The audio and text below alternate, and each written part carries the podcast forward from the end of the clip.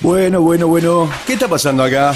Ya es la hora de comienzo. Siempre lo mismo con esta gente. Al final nunca llegan antes de lo previsto. Son solo un título. Ah, ahí están, ahí llegaron. Vamos, vamos, al estudio. Bueno, ahora sí. Con ustedes, los impuntuales. Digo, en la conducción, la dedicación, la seriedad de este espacio. Laura Y del otro lado del ring, el anti-redes, enredado en su red, Pedro sin Instagram. Buenas tardes, Pedro sin Instagram, ¿cómo le va? Antes de lo previsto, 18... ¿Y cuánto? Muy buenas tardes, Laura Ortega. La seriedad. ¿Cómo te va? Son las 18.0030 segundos. ¿Qué En este seriedad? momento. ¿Vino seriedad? La seriedad. Vos sos la seriedad. ¿Dónde salió con eso? Yo la miro Evangelina. Necesitamos a alguien que Eso desempate. dice la, Necesitamos un- una, una... la intro. ¿Eso es la intro? Eso dice la intro. No sé. ¿La seriedad de Laura Ortega? Ah, pero porque me está bardeando. Ah, ¿sí? No seas sonzón. Ah, Soy la, el, la- el- ¿qué- ¿cómo dice? La- el azúcar de tomate amargo. Por favor. Bueno, antes de lo previsto, hoy logramos arrancar a un horario casi decente. Casi decente. Para un viernes nos tiran besos acá desde la radio. Estamos en la BIT hasta las 9 de la noche.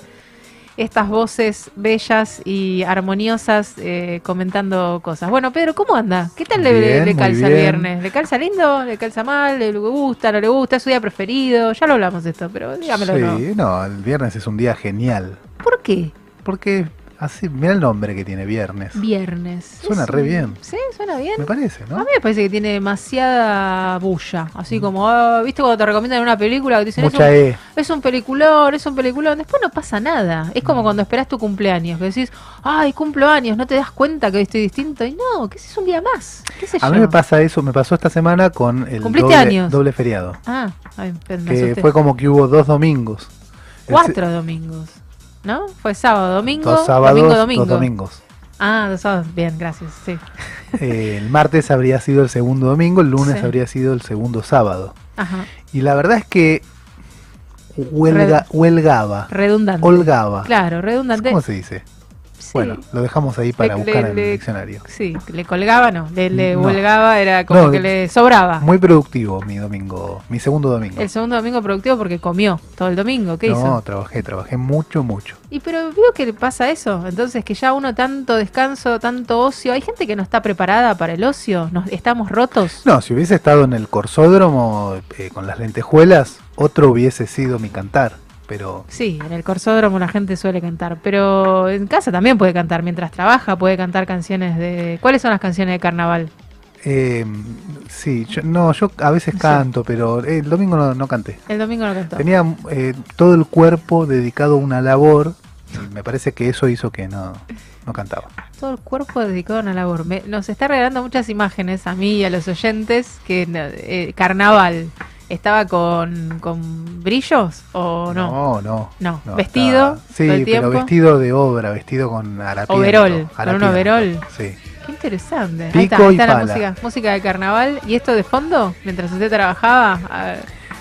No. En un momento sonó algo que, mm, que pusieron los vecinos Ah, mire. que era, me parecía que era más de ahora, más de esta época. ¿Por qué dice que esto no es de esta Esto no es de esta Uh, época. qué feo lo que dice. Esto es, esto es un clásico, señor. Los auténticos decadentes no tienen temporalidad. ¿Cómo se llama? ¿No? Chu- Chucho. Del 95. Cucho. Fue ayer. ¿Cómo se llama?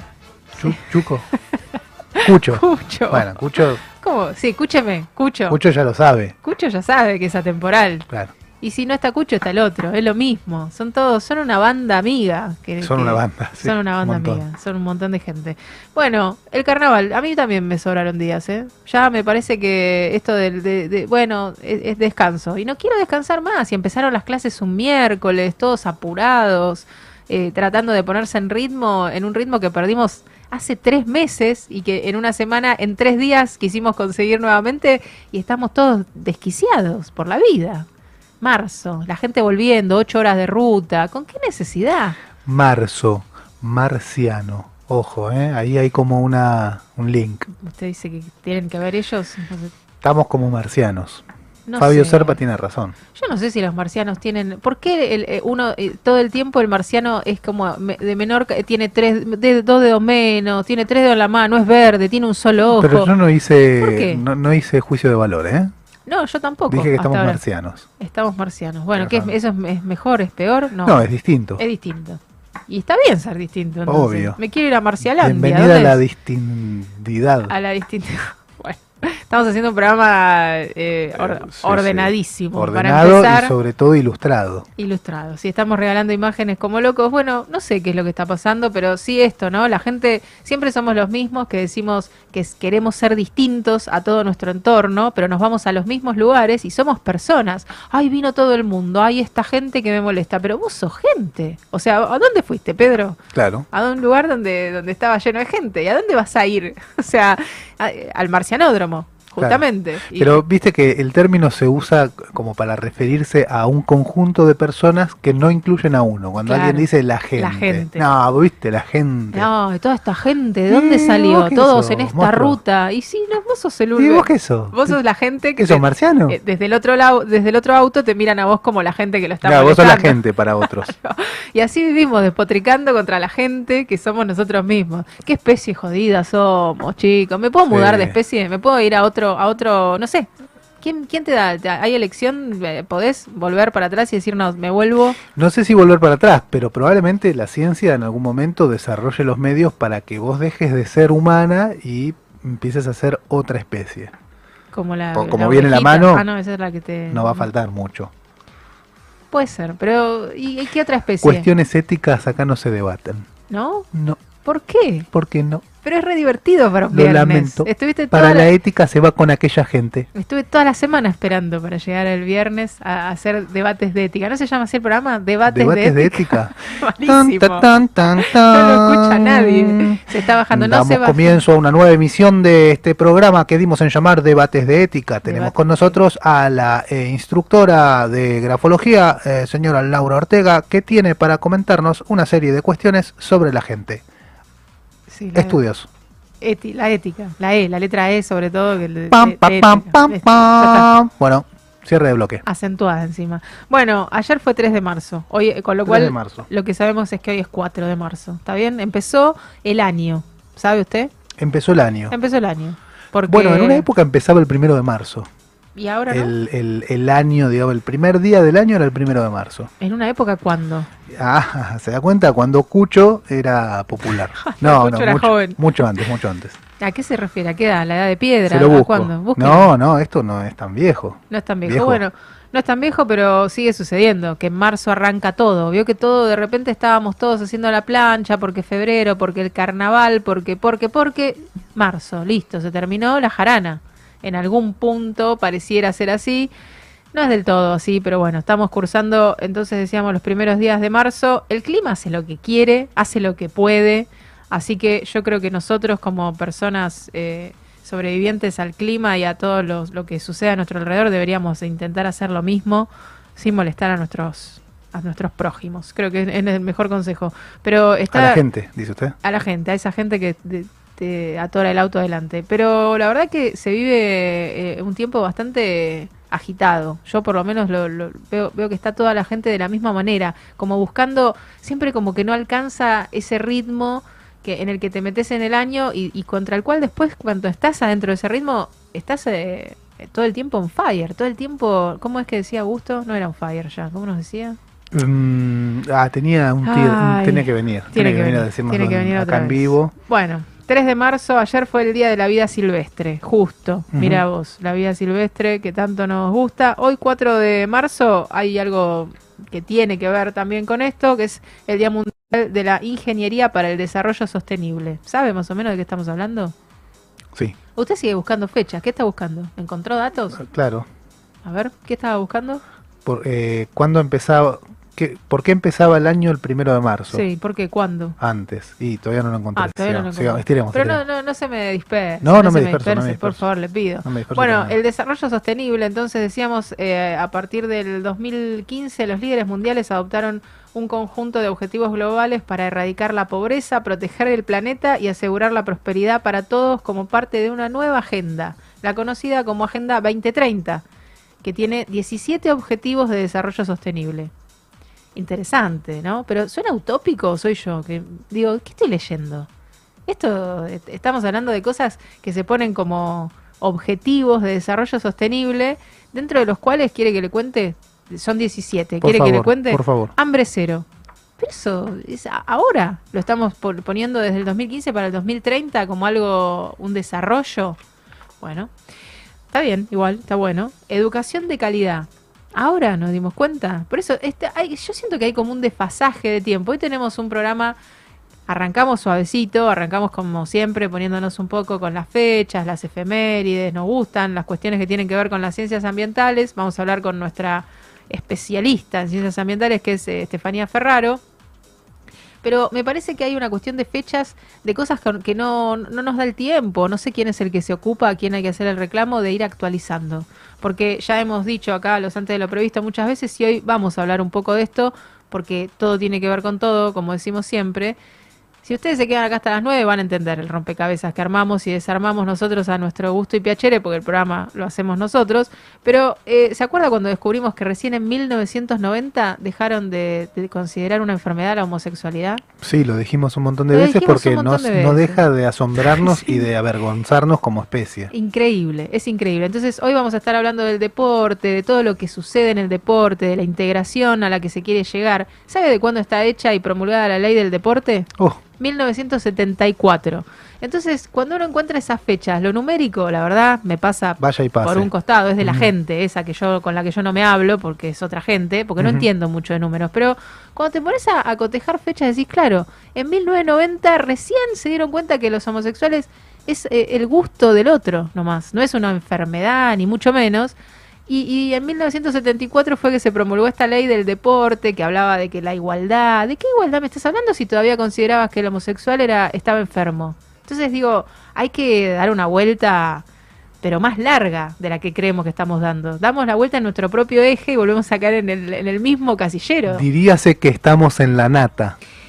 No sé, No la nata por de- ¿eh? No, déjelo a Jorge, otro, otro lío armamos ahí, pero claro, sí, estamos como en la superficie de la... De la la superficie. ¿Y qué lo sacamos? ¿Con una cucharita? ¿Soplo No, fuerte? No, alguien tiene que bucear. En algún alguien- momento estor- alguien tiene que animarse y decir, che, muchacho, es para el fondo. Vamos. Vamos para allá. Y a levantar. Es un lío, A es- levantar todos esos desechos que hay en el fondo. Sí, ¿no? La, la nata que se va al fondo, que es un asco, no la, no la quiere nadie. Horrible. Bueno, es terrible, porque en definitiva uno no encuentra la salida, es como una espiral que se va generando y decís, ¿cómo salgo de este entuerto? Y nunca sabemos, o sea, podemos llamar a especialista del especialista del especialista, pero es esa otra gente. Es como decías vos la vez pasada, el viernes, creo que fue viernes, ¿no? Que nos juntamos acá, justo en la Radio Eh, Beat sí, el viernes pasado. hacer antes de lo previsto? Sí, de di- casualidad. De 18 a 21. Que decías esto de que los otros son los que toman las decisiones. Pero nosotros, mientras tanto, la gente, esa que anda en auto y que va a la costa y putea porque tiene 80.000 autos adelante, esa, eh, toda esa gente, ¿qui- qui- ¿quiénes somos? ¿Qué hacemos? Y gente, gente desorganizada somos. Somos toda gente anónima que, que decimos lo que yo haga no va a cambiar en nada y entonces mejor me voy a la costa y puteo ocho horas en el auto. ¿Qué sé yo? No Ha- sé. Habrá quienes piensen así, pero en, en definitiva lo que somos es desorganizados, porque si fuésemos un poco más organizados, por lo menos en eso, en Mm. decir, che, se vienen las vacaciones, pensemos una manera Mm. de que no perdamos uno de los días de vacaciones en el viaje, de ida y vuelta. Sí, ¿y cómo lo No lograríamos? es tan difícil. Alguna manera habría. no sé, Hay gente pensás que inteligente. pueden viajar los que las patentes terminadas en un número un día Sí. o documentos terminados en un número otro día. Pero ahí viene el pillo que te dice, Grupo yo familiar. te cambio la patente. Si el auto va cargado de más personas, Mm. tiene prioridad y los otros tienen que esperar. como esas, como esas debe haber millonarias, millonarias y millonarias de ideas, Si pero tenés valijas en el techo, eh, guarda, atalas bien. Estará bien. y taparla con bolsa porque llueve cada Sí, dos sí, minutos. eso, tal cual. Bueno, interminable el, el tema. Pero bueno, volvemos al desarrollo sostenible, entonces, porque es el Día Mundial, entonces hay que darle bola. Nosotros agarramos lo que venga, porque nos gusta hablar de estas cosas, porque hay que aprovechar Y si hablamos de esto, viaja en tren, no vayas en auto. Es, es un poco como un básico, pero cuando lo vas leyendo por eso, entonces decía, la- las, son 17 objetivos de desarrollo sostenible que hay, que son como, wow, mirá la ONU, viste, te nombran cosas que decís, uh, esto es re grosso. Oh, hambre no. cero. Hambre cero. Está Hambre bien. cero. Está bien, bueno, es, es mucho, por ahí hambre uno, ponele, en lugar de cero, no la... va. Eh, educación La- de calidad. Igual, perdón, interrumpo Sí. este noticioso ¿Para qué? para decirles lo siguiente. A ver. Cuando se dice hambre cero, ¿se dice cómo? Porque digo, el No, título no, estos está son objetivos. suena re lindo. Pedro, por favor, son objetivos. Ah, ok. Eso es porque no estuvo eh, en las ocho horas que va a la costa, piense en cosas y escríbalas, tome nota en alguna servilleta, algo que tenga cerca, ahí anota. Hambre cero, educación de calidad, igualdad de género. ¡Oh! ¡Qué, qué novedoso! Acción por el clima. Pero estamos tarde, chicos, ya con Acción- todo no, pero esto. habla de acción capaz de inversiones. Ah, que ¿No? compres bitcoins No en sé. clima, no sé. Para no, que preguntarle para a- que te compres un astro. No sé qué decirte. Estos son todos desarrollo sostenible.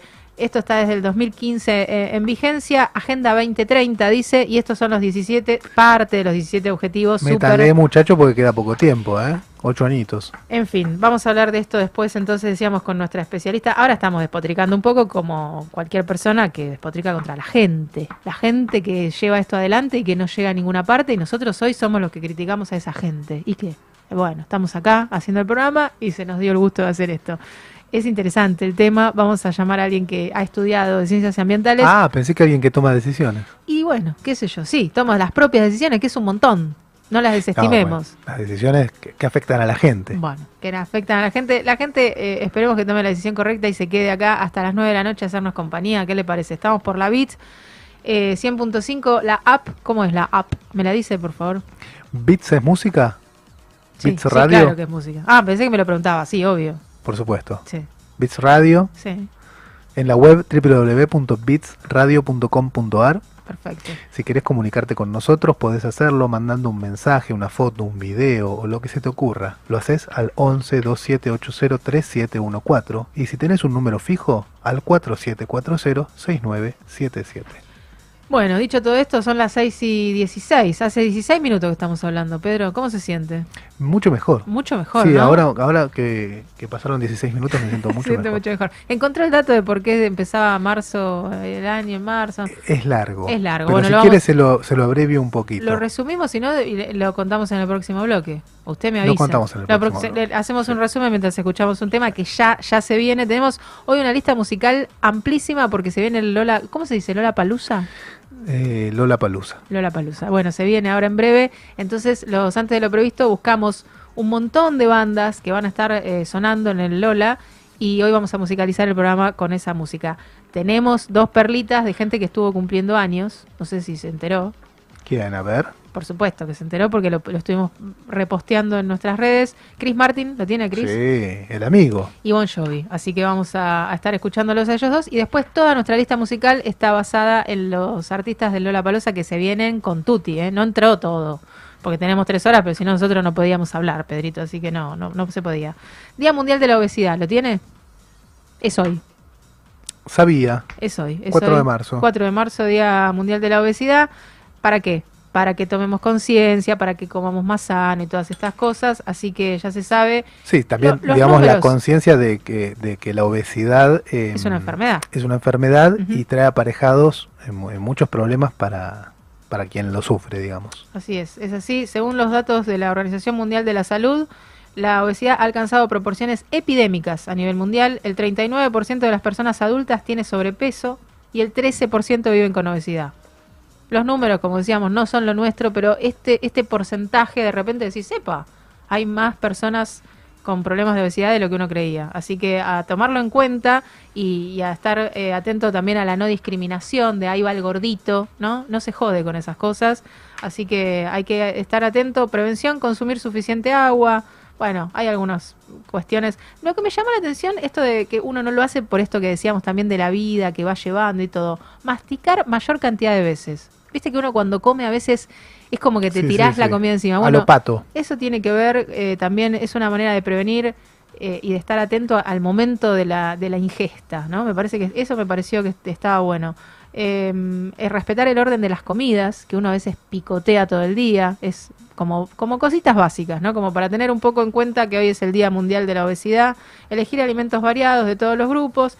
Y esta me pareció casi imposible, pero bueno, restringir o evitar el consumo de fiambres, embutidos, quesos duros, aderezos, snack y galletitas. Básicamente es lo que solemos comer el 90% del tiempo. Harinas. Harinas y sobre todo esto de los aderezos, eh, el- los fiambres. Pff, queso. Di- dificilísimo. Un desafío. Pero ¿El bueno, queso está también desaconsejado? quesos duros, dice acá el, ah, el el, que se consejo. raya. Así que nada, tenerlo en cuenta y por lo menos bajar la cantidad ya es un montón. Tenerlo en- la conciencia de que eso no es lo mejor que estás consumiendo ya es un montón. Y después en Argentina es el Día del Hermano, así que saludo a todos los hermanos que anden por ahí, que somos todos también un poco, ¿no le parece? Sí, claro, Somos todos todos, somos hermanos. somos hermanos, Eh, todos. lo dicen las religiones. Nosotros este, no adscribimos, por lo menos en lo personal, a ninguna, pero creemos que está bueno Está bueno. que seamos hermanos. Un poco, dale, dale, que hermano. seamos unidos. Dale, hermano, dale, no seas así. Bueno, eh, Y un saludo para Nico. Feliz cumple. Nico cumpleaños. Bueno, le mandamos un saludo. Yo tengo, le quiero dedicar el programa a la gente que lleva a pasear el perro a UPA.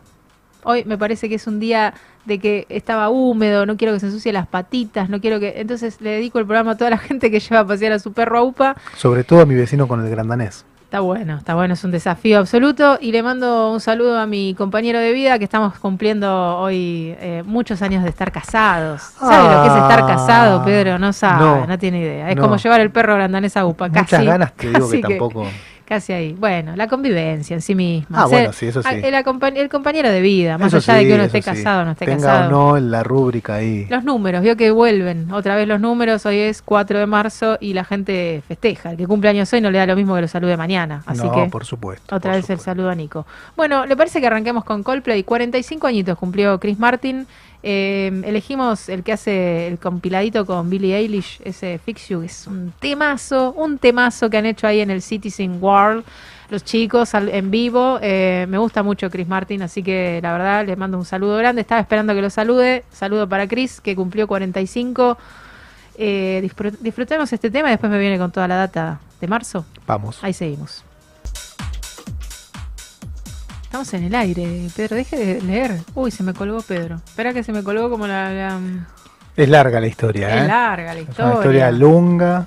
Bueno, era interesante, hay algo para... Se lo resumo eh, a ver si puedo. Dice la historia que en la Roma antigua, allá por el año 153 antes o sea, un siglo antes de la reforma del calendario juliano, los años tenían 10 meses. Menos tiempo para hacer cosas. Claro. No existían ni enero ni febrero. No, terrible. Y el Justo esos año, dos. claro, y el año calendario se iniciaba en marzo, con los idus de marzo. ¿Y las vacaciones? ¿Esa gente que se junta en la ruta para ir a la costa? No sé si había vacaciones en la antigua Roma. Ah, no había costa. No sé si había gente en la antigua Roma. No, no de esta de ahora. No era categoría gente. Ah, Podía ser esclavo, podía ser gladiador, podía ser cónsul. Bueno, obviamente había Ah. muchísimos más, ¿no? sí. Eh, bueno, y hasta el 153 fue así. Eh, en ese año había, se estaba teniendo lugar una guerra, la guerra contra los celtíberos, Ujú. Y eh, un general le pidió al Senado, que era quien tomaba las decisiones, que adelantara la fecha de los nombramientos de los cónsules, que coincidía con el año calendario, es decir, en marzo. Se adelantó para que pudieran llegar a la primavera con la campaña militar ya este, organizada. Ah, todo tiene que ver siempre con un hecho... Siempre tiene que Ah, la mito. guerra siempre está ahí. Sí. Bueno, y se cambió entonces a enero. Y eh, el calendario juliano se siguió utilizando em, en honor a Julio César durante muchísimo tiempo, incluso hasta en Europa hasta principios del siglo XX, especialmente en los países de mayoría religiosa ortodoxa, como ¿Y cuándo, Rusia. ¿Cuándo cambió esto entonces? En Rusia cambió en 1917, en Grecia, eh, que fue el, el último país en abandonar el calendario juliano ¿Pero y dijo? adoptar... Agarró una tabla y le agregó dos más. Dijo, che, yo me meto 60 días más, eh, canté y me voy a la costa. ¿Cómo es eso? Hay una explicación, eh, porque de los 10 meses a los 12 meses se Sí. pasa porque... mm, bueno, No, es- mucha historia, mucha historia, pero más. lo tenemos, ¿eh? Lo tenemos, lo Lo tenemos. tenemos por ahí, lo tenemos por ahí. Después seguimos con esto. Es interesante, ¿no? ¿Quién, quién hace estos cambios? ¿Cómo, ¿Cómo se generan estos cambios? Porque así como se pudo cambiar eso, mirá vos si no ah, será... dice, los 10 meses Sí. marcaban un compás difícilmente ajustable al de las estaciones y el ciclo solar, Ah, claro, que tenían una importancia obvia en la actividad de campo y claro. bueno, etcétera. Entonces, para ajustarlo, Numa, Numa. ¿quién era Numa? No sabemos. Alguien. Lindo nombre, Numa. Alguien que estaba por ahí, Sí. añadió Yanarus, el undécimo mes, y luego Februarius, Ah, mira. segundo No se llamaban igual. Nosotros somos muy argentos. Enero y febrero, digamos.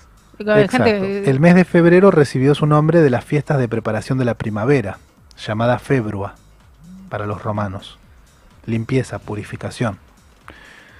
alergia. Quería saberlo. Y Yan, Ah, Yanarus sí. en honor al dios Jano, Jano, otro lindo nombre. que era el dios del Oh, tiempo. tendría si que no empezar a tomar nota. En dos segundos tengo que empezar a tomar nota porque se me empiezan a, a- a ir los datos. Interesante. Lo que me parece interesante rescatar es esto, ¿no? Como, está bien, no fue hace media hora. Esta- este estilo de cosas. ¿Quién, si alguien puede agregar o sacar del, ¿no? Me, me viene mejor porque la, ¿cómo- ¿Cómo se ponían de acuerdo antes? ¿Cu- ¿Dónde se perdió ese? Y bueno, el, el Senado, o- en la, en la Roma de esta época, el Senado Ajá. era el que tomaba las Y esa decisiones. gente, si no se ponía de acuerdo, ¿qué hacía? Se agarraba las piñas, se mataban, ¿qué hacían? No, para ir sabiendo. No, no Sí. sé, habría que averiguar cómo Si era el ordenamiento. ¿Sabe quién puede saber eso? ¿Quién? Me imagino. A ver, Eh, nuestro amigo Gatti. Nuestro que amigo está- Gatti. Sabe mucho de historia. sabe mucho. Sí, es verdad. Capaz que él tenga la respuesta. El licenciado Alejandro Gatti, ¿Cómo, bueno, cómo tomaban las decisiones? No sabemos. Ahora tampoco sabemos. En es interesante la historia de la organización política romana, porque además es la sí. base de muchas de las sociedades occidenta- occidentales. Sí, de la cultura, de la culturización, ¿no? De todo lo que fue pasando después, ¿o Sí, no? se Ahí dice que Grecia fue la cuna de la civilización occidental, pero Roma fue la que le dio forma al ordenamiento jurídico, que después adoptaron muchas culturas, eh, casi todas las occidentales. Mire usted. De- Hay que hablar de, de estos alguna temas, forma ¿eh? u otra. Interesante, interesante. A ver si le encontramos. Ves que uno empieza a tirar del ovillo y decís, uy, ¿dónde estará la punta? Bueno, acá pasa lo mismo. Es como empezás y decís, uy, no termina más esta historia. Y tenés más preguntas. Bueno, por eso cuando hablamos con el licenciado Bati, hablamos, nos podemos quedar hablando todo el programa y tres programas más, porque de un tema derivás al otro y al otro. Y, y si le querés buscar la vuelta, Están ¿Qué- buscándole qué- el principio la historia. ay, sí, ¿sabe? en serio. ¿Quién? Hace tiempo. Y los astrónomos. ¿Quiénes? Ah, si no? ¿Quiénes? Si no, claro. Y ahora, la- hace un tiempo se lanzó al espacio un satélite, eh, en realidad es un observatorio, es un telescopio, pero es móvil. Eh, digamos que hace eh, una órbita alrededor de la Tierra y eh, da la posibilidad de tener un mejor alcance, una mejor profundidad sobre lo que observa. Es como Y un dron, pero galáctico. Pero está ahí afuera, flotando. Increíble. Y parece que permite tener más información sobre el origen de los tiempos, el origen, No, lo que denominamos Big Bang.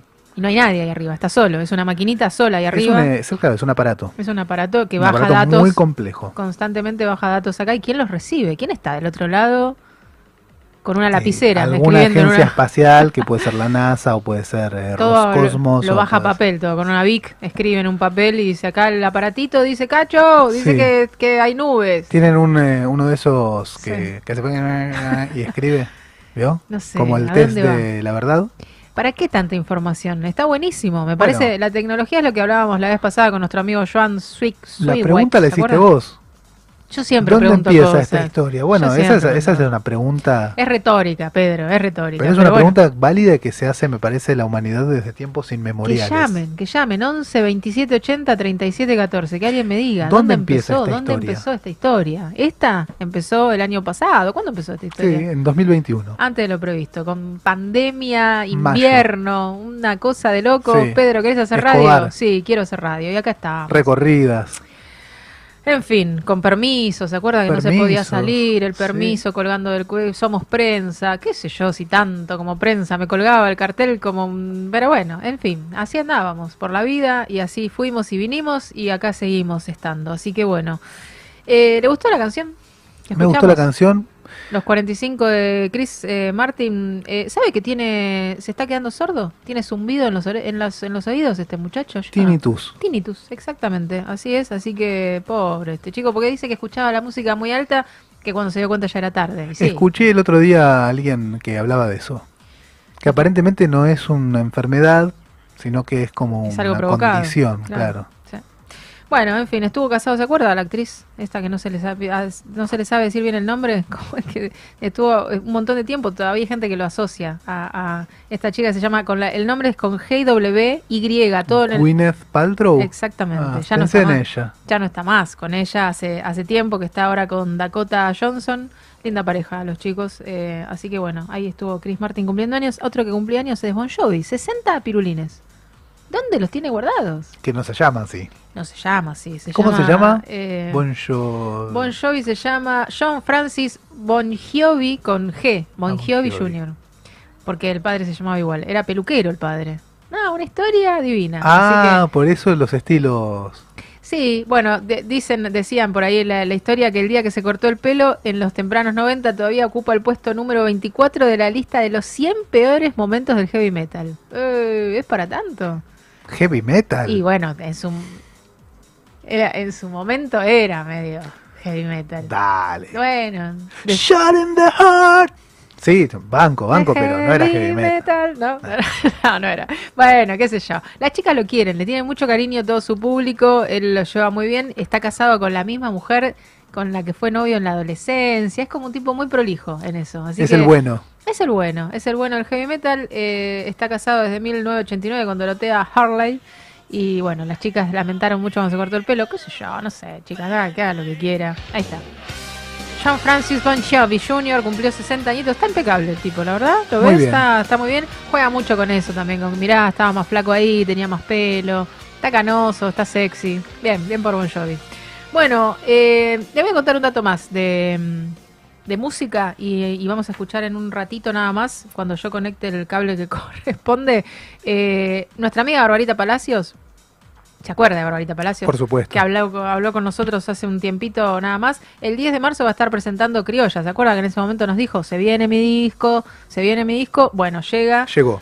Llega, llega, llegó en el Café Berlín de Buenos Aires, chocha, porque a, banda completa, ahora lo va a contar ella, en un ratito vamos a escuchar un mensajito que nos manda a nosotros en privado, porque somos amigos, somos amigos de Barbarita Palacios. ¿Qué va a hacer? Gente como uno, diría el del auto de al lado, ¿viste? Así que ahí andamos. Bueno, ¿quiere que le cuente más de música Sí, por o, favor. o- o qué, o qué quiere que hagamos? No, me encanta, me encanta. Ah, quiere que sigamos con la música. Ayer me pasó que estaba buscando, vio que uno busca, yo escucho música. ¿Usted usa la plataforma amiga YouTube para buscar música o no? Sí, la verde, la del icono verde. No, yo uso YouTube todavía. Ah, Soy más de, sí, me banco la propaganda y todo esto. Eh, Bizarrap lo tiene, hablamos. Sí, el otro día lo nombramos. claro. Bueno, Amigo de mm, Elegante. Amigo de todo el mundo. Bizarrap lo bien que hace, los amigos que tiene. Yo quisiera ser amiga de Bizarrap. En media hora, ayer estrenó a las 7 de la tarde, estrenó con Residente un temita. Se hicieron un temita. Tranqui, se ahí. juntaron a hacer un poquito de musiquita. En media hora, diga, a ver cuántas vistas tenía. Millones. Ah, porque ahora me va a decir Evangelina, lo va a buscar.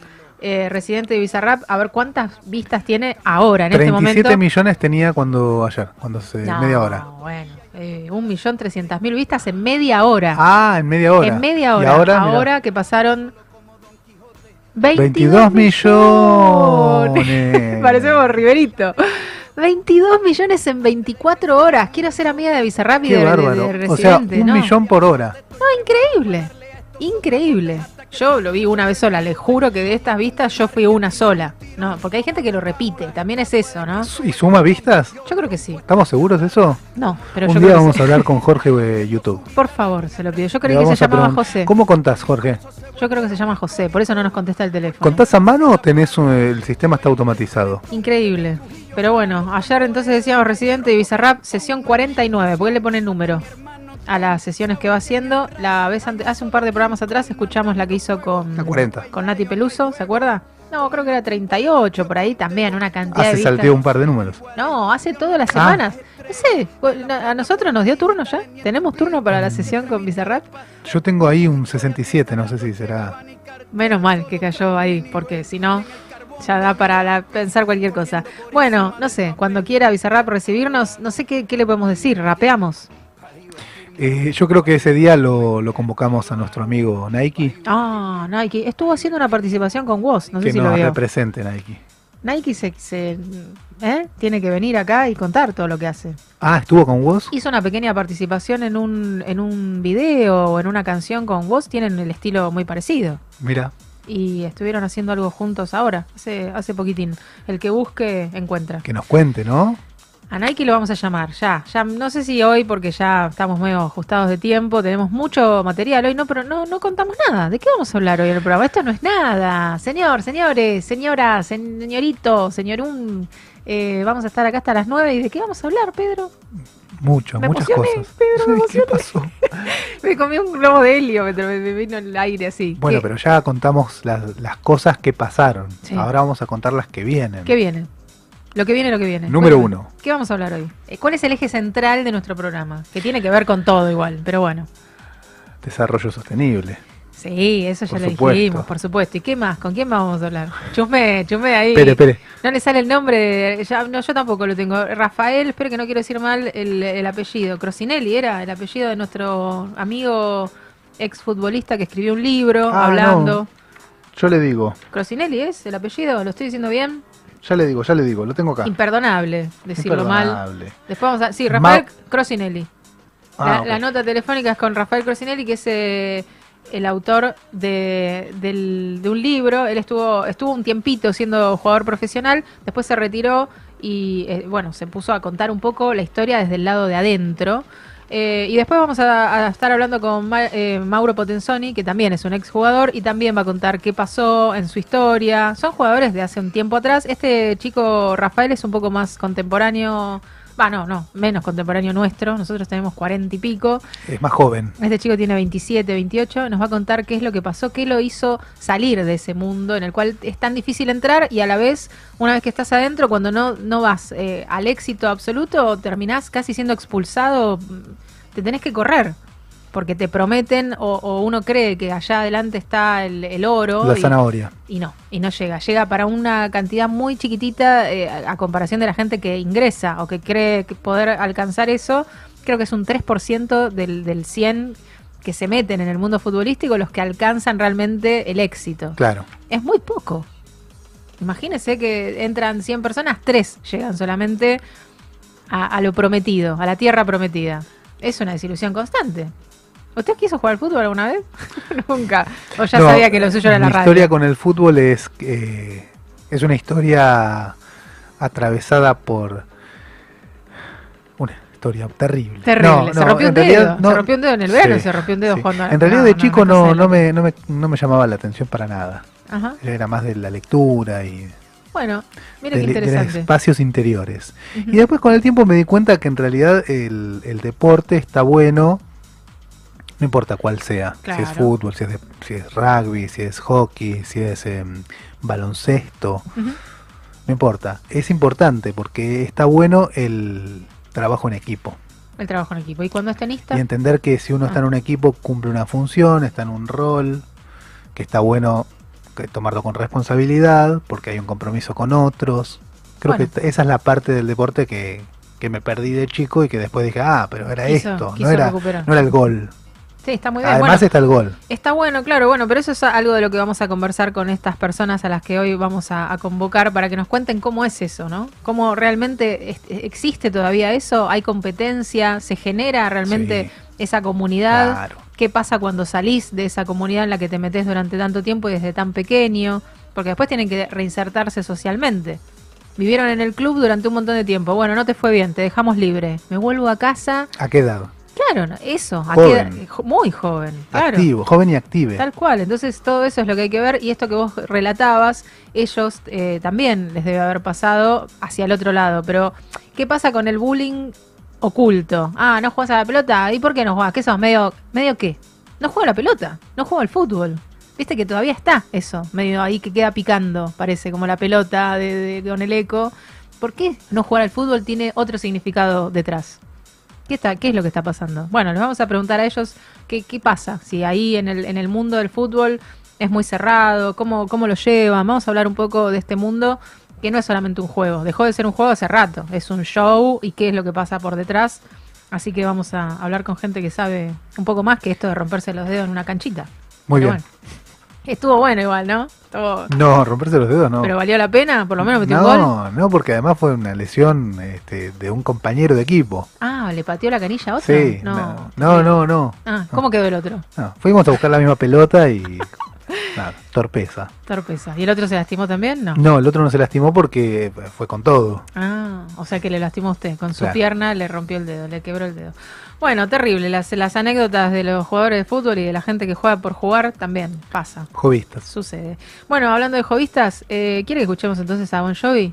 Ya que estuvo... Ah, ¿no me iba a decir más nada? No, de esto no le digo más nada. No sé, ¿quiere agregar algo? Este es el momento. Como si fuera un programa de radio y usted esté anunciando lo que viene. ¿Qué, qué viene? ¿Qué más? No, ya lo dijimos. Quería hablar de la vida silvestre, pero ya lo dijimos. Bueno, hablemos. Eh, escuchemos a Bon Jovi y seguimos conversando. Le cortamos como el flequillo, tampoco tanto el flequillo, pero no. Me- me- el- ¿Tenemos al- el, mensajito? Escuchamos a nuestra amiga, pues.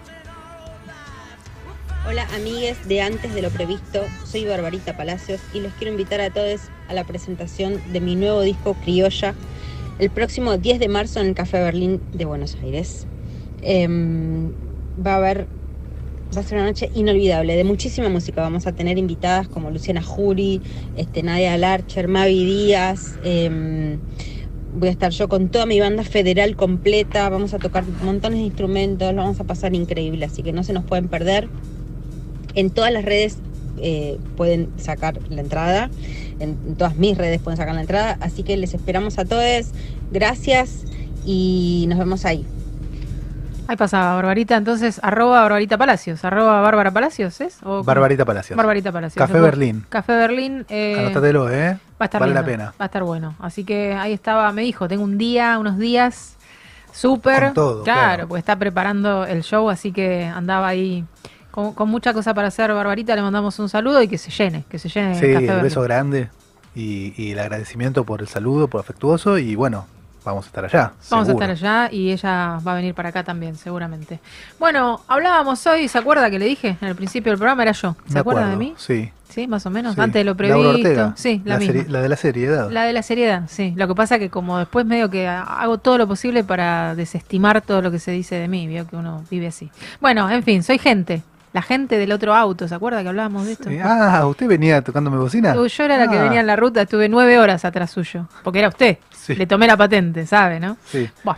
Eh, desarrollo sostenible, vida silvestre. ¿Con quién podemos hablar de todas Desarrolle. estas cosas? Desarrolle. ¿Con quién? ¿Con quién? Si no, con la señorita Estefanía Ferraro, que es, eh, ¿es licenciada, señora Ferraro? ¿Es usted licenciada? Buenas chicos, sí señoritos, soy licenciada en Ciencias Ambientales. Qué bárbaro. chocha de poder hablar estos temas con ustedes en una semana re particular, porque en realidad estamos de doble festejo. Vos recién decías, Lau, de mm, el desarrollo sostenible y de también la vida silvestre. Sí. Tuvimos dos días espectaculares. Uno es hoy, hoy mismo estamos celebrando, el 4 de marzo es el Día Mundial de la Ingeniería para el Desarrollo Sostenible y ayer tuvimos el Día de la Vida Silvestre. Así que, si les parece, arrancamos charlando un poquito de esto. Por favor, para eso te estamos llamando. Dale. Nosotros estamos con el mate, así que vos estás a cargo. Dale. Perfecto. Bueno, les cuento. El día de hoy, que estamos celebrando esto de la ingeniería para el desarrollo, en- es bastante nuevo en realidad. Tiene más o menos dos años de que se empezó a implementar y la idea de este año es poder celebrar este día y generar conciencia a través de las redes sociales con un programa de 24 horas lleno de competencias, hackatones, desafíos para los ingenieros del mundo ¿Jaca qué? y todo. sabía, sabía que se iba a hacer un término Matata, extraño. dijo. ¿Qué habló en otro idioma? Se cree que no la estamos prestando atención. Le dije, estamos tomando mate y me dijo, bueno, y entonces el tomate va con la ciruela. ¿Qué? ¿De qué me habla? Muy bien, pero paren, por ahí hay alumnos muy aplicados. En una de esas, Sí. este término. A ver, Pedro. sí. Hackathon Sí, a viene ver. de hacker. Ajá. Bien. Y son eh, competencias para ver quién puede eh, eh, tra- el trans- transponer eh, un límite, digámosle. Superar Muy una bien, barrera. Pero todos somos hackatones, entonces. Estamos toda la, todo, no, la vida es Bueno, ese pero juego. En términos de seguridad informática y de- Ah, ¿y cómo es entonces los hackatones acá? ¿Cómo aplican? no sé Los- cómo el sería. hackathon que propusieron acá las personas de la UNESCO, que lo refresco, es la Organización Mundial de las Naciones Unidas en contra del cambio climático, proponen una hackathon para los ingenieros del mundo donde tienen una especie de competencia virtual y desafíos para poder desarrollar ideas nuevas en contra del cambio climático, digamos, para favorecer o ayudar a enfrentar los cambios fuertes de calor, temperaturas extremas, contaminaciones y otros problemas que genera el cambio climático. Entonces está buenísima la idea porque quizás personas de que no pueden trabajar juntas por la distancia, que están en países diferentes, con este encuentro pueden desarrollar ideas en conjunto y tratar de proponerlas a la UNESCO para justamente ponerlas en práctica y trabajar en contra del cambio climático. Una, iniciativa muy interesante que, que, aplicaron este año. Muy bueno. Y muy bueno, la verdad, muy bueno. Y tenemos la suerte este año de que propusieron hacerlo de forma online. Entonces, después les voy a pasar los links, pero nosotros, estando a cualquier parte del mundo, podemos participar escuchando y viendo estas competencias, las charlas, los talleres, a través de las redes de la UNESCO. Así que en este día se celebra esto mismo y se potencia que las personas que quizás estaban interesadas en la ingeniería pero no encontraron el, lugar de interés o personas que están tomando decisiones de qué carrera seguir o hacia dónde especializarse, se interesen en la ingeniería pensándola para el desarrollo sostenible. Esa es la idea de este día. Ok. Y esto que hablábamos en el principio, ¿sabes algo de estos eh, objetivos de desarrollo sostenible? Sí, son un montón. Miren, tenemos 17 desafíos, o, yo le digo desafíos, pero son objetivos en realidad, que son muy desafiantes, en verdad. A nivel mundial tenemos 17 y este es uno de ellos, el desarrollo de tecnologías que nos ayudan a vivir de forma más sustentable. Em, la verdad es que para poder implementarlas todos los países tenemos que estar más o menos en el mismo equipo y eso sabemos que es muy difícil. Pero una de las ideas para fomentar la unión entre países, que todos tratemos de ir atrás de este objetivo de desarrollarnos de forma sostenible, es ayudar a países en desarrollo, que son estos países que todavía no, tienen, no están del todo industrializados o que se están quedando atrás con las tecnologías, a poder tener un, como un empujón, un estímulo para desarrollarlas y que los jóvenes de estos países también se interesen por estas áreas del saber, digamos. Em, eso me pareció muy interesante porque enfocan, por ejemplo, en países de África o peninsulares que quizás están medio en las esquinas de los países y no se les da mucha bolilla. Son extraños, pero así lo definió la UNESCO, me llamó mucho la atención. Em, y que en estos lugares los chicos puedan también incluirse y trabajar junto con la UNESCO para desarrollar nueva tecnología. Muy interesante. Y la idea es que para el 2030 todo lo que se esté desarrollando en estos encuentros se pueda empezar a implementar, que vamos a alcanzar los objetivos de desarrollo para el 2030 con todas estas eh, nuevas iniciativas de los jóvenes y de los no tan jóvenes también. Ahora vos decís desarrollo de nuevas tecnologías y yo me quedo pensando, ¿cuál sería, por ejemplo? Y se me ocurre la siguiente, neumáticos de origen vegetal que sean biodegradables. Por ejemplo. Por ejemplo. Esa sería una. Sí, estaría espectacular. ¿Querés hablar con la UNESCO? ¿Tenés el teléfono de la UNESCO? ¿A dónde hay que llamar? Al 0800 UNESCO. Juan José UNESCO. Acá tenemos una propuesta. Acá tenemos una propuesta. Bueno. Y bueno, ¿cómo es? ¿Jacotealo? ¿Cómo es? Tiene Cascotealo.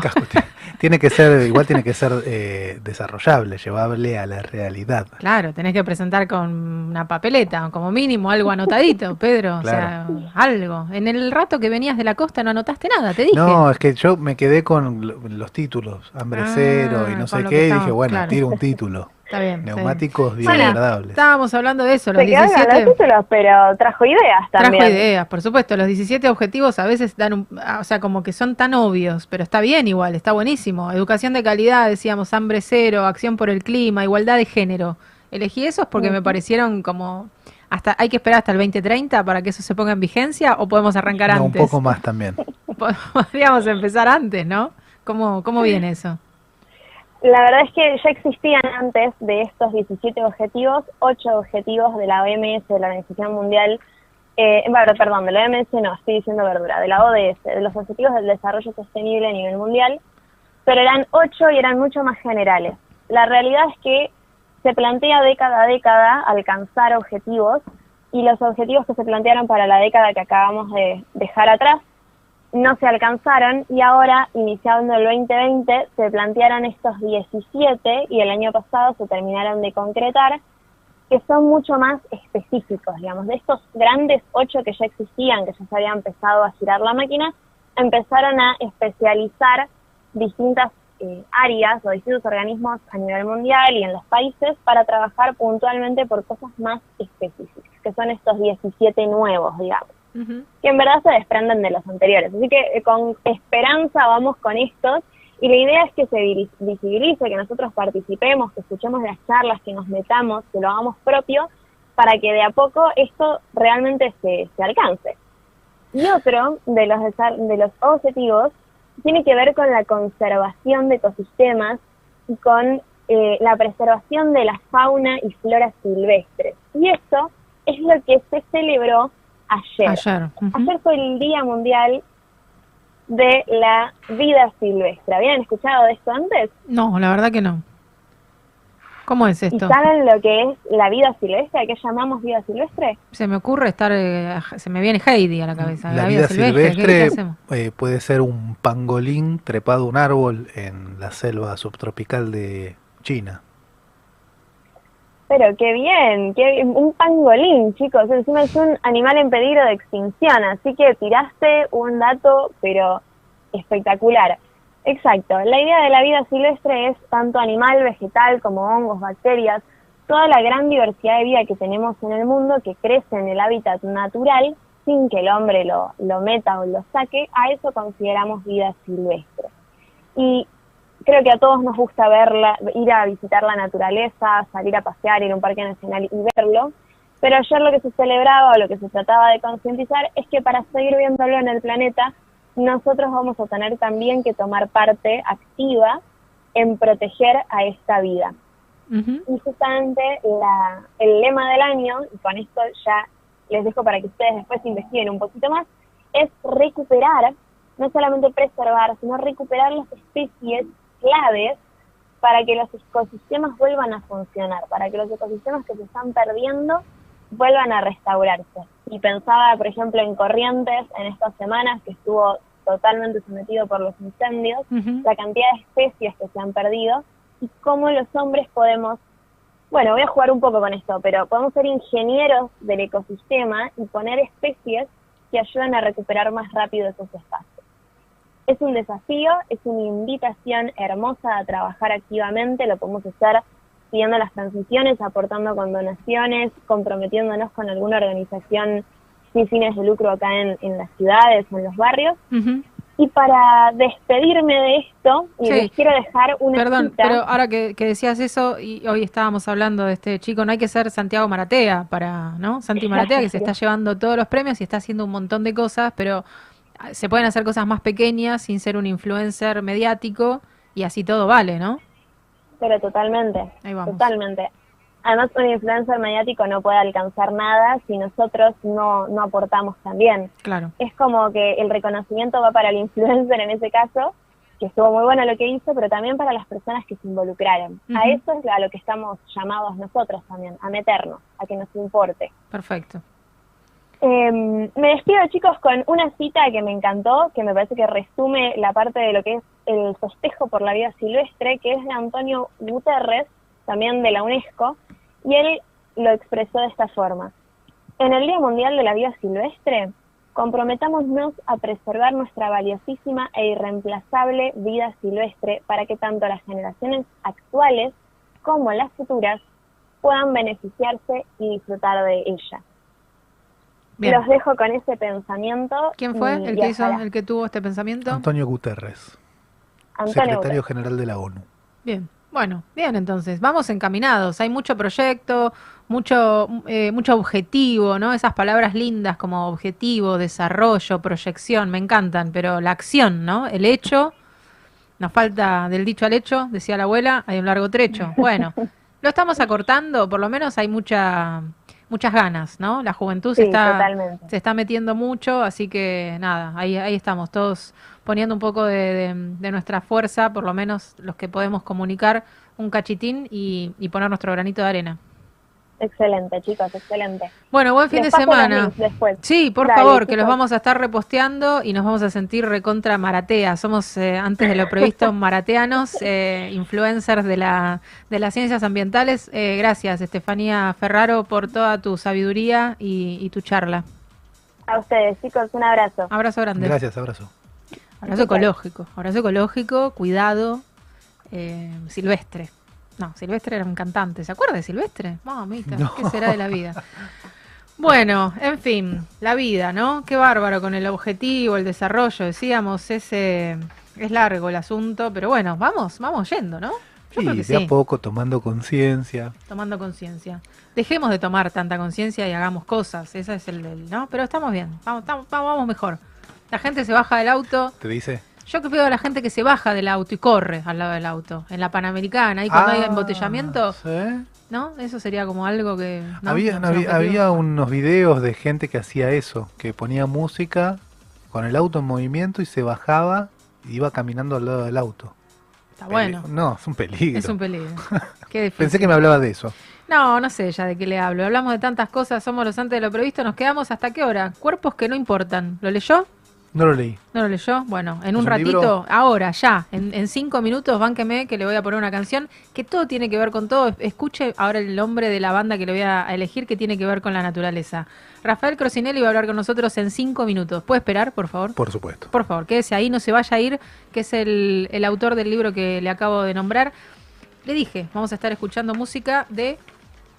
¿Alumno? ¿Qué dije? ¿De dónde? Música del mundo. No, de Lola Palusa. Ah, cierto, De Lola, que se viene Lola Palusa. Eh, cuando, ahora le voy a decir la fecha y todo, ya no hay más entradas igual, ¿eh? No quiera meterse porque ¿No ya quedan? No, no. ¿Cuándo es en abril?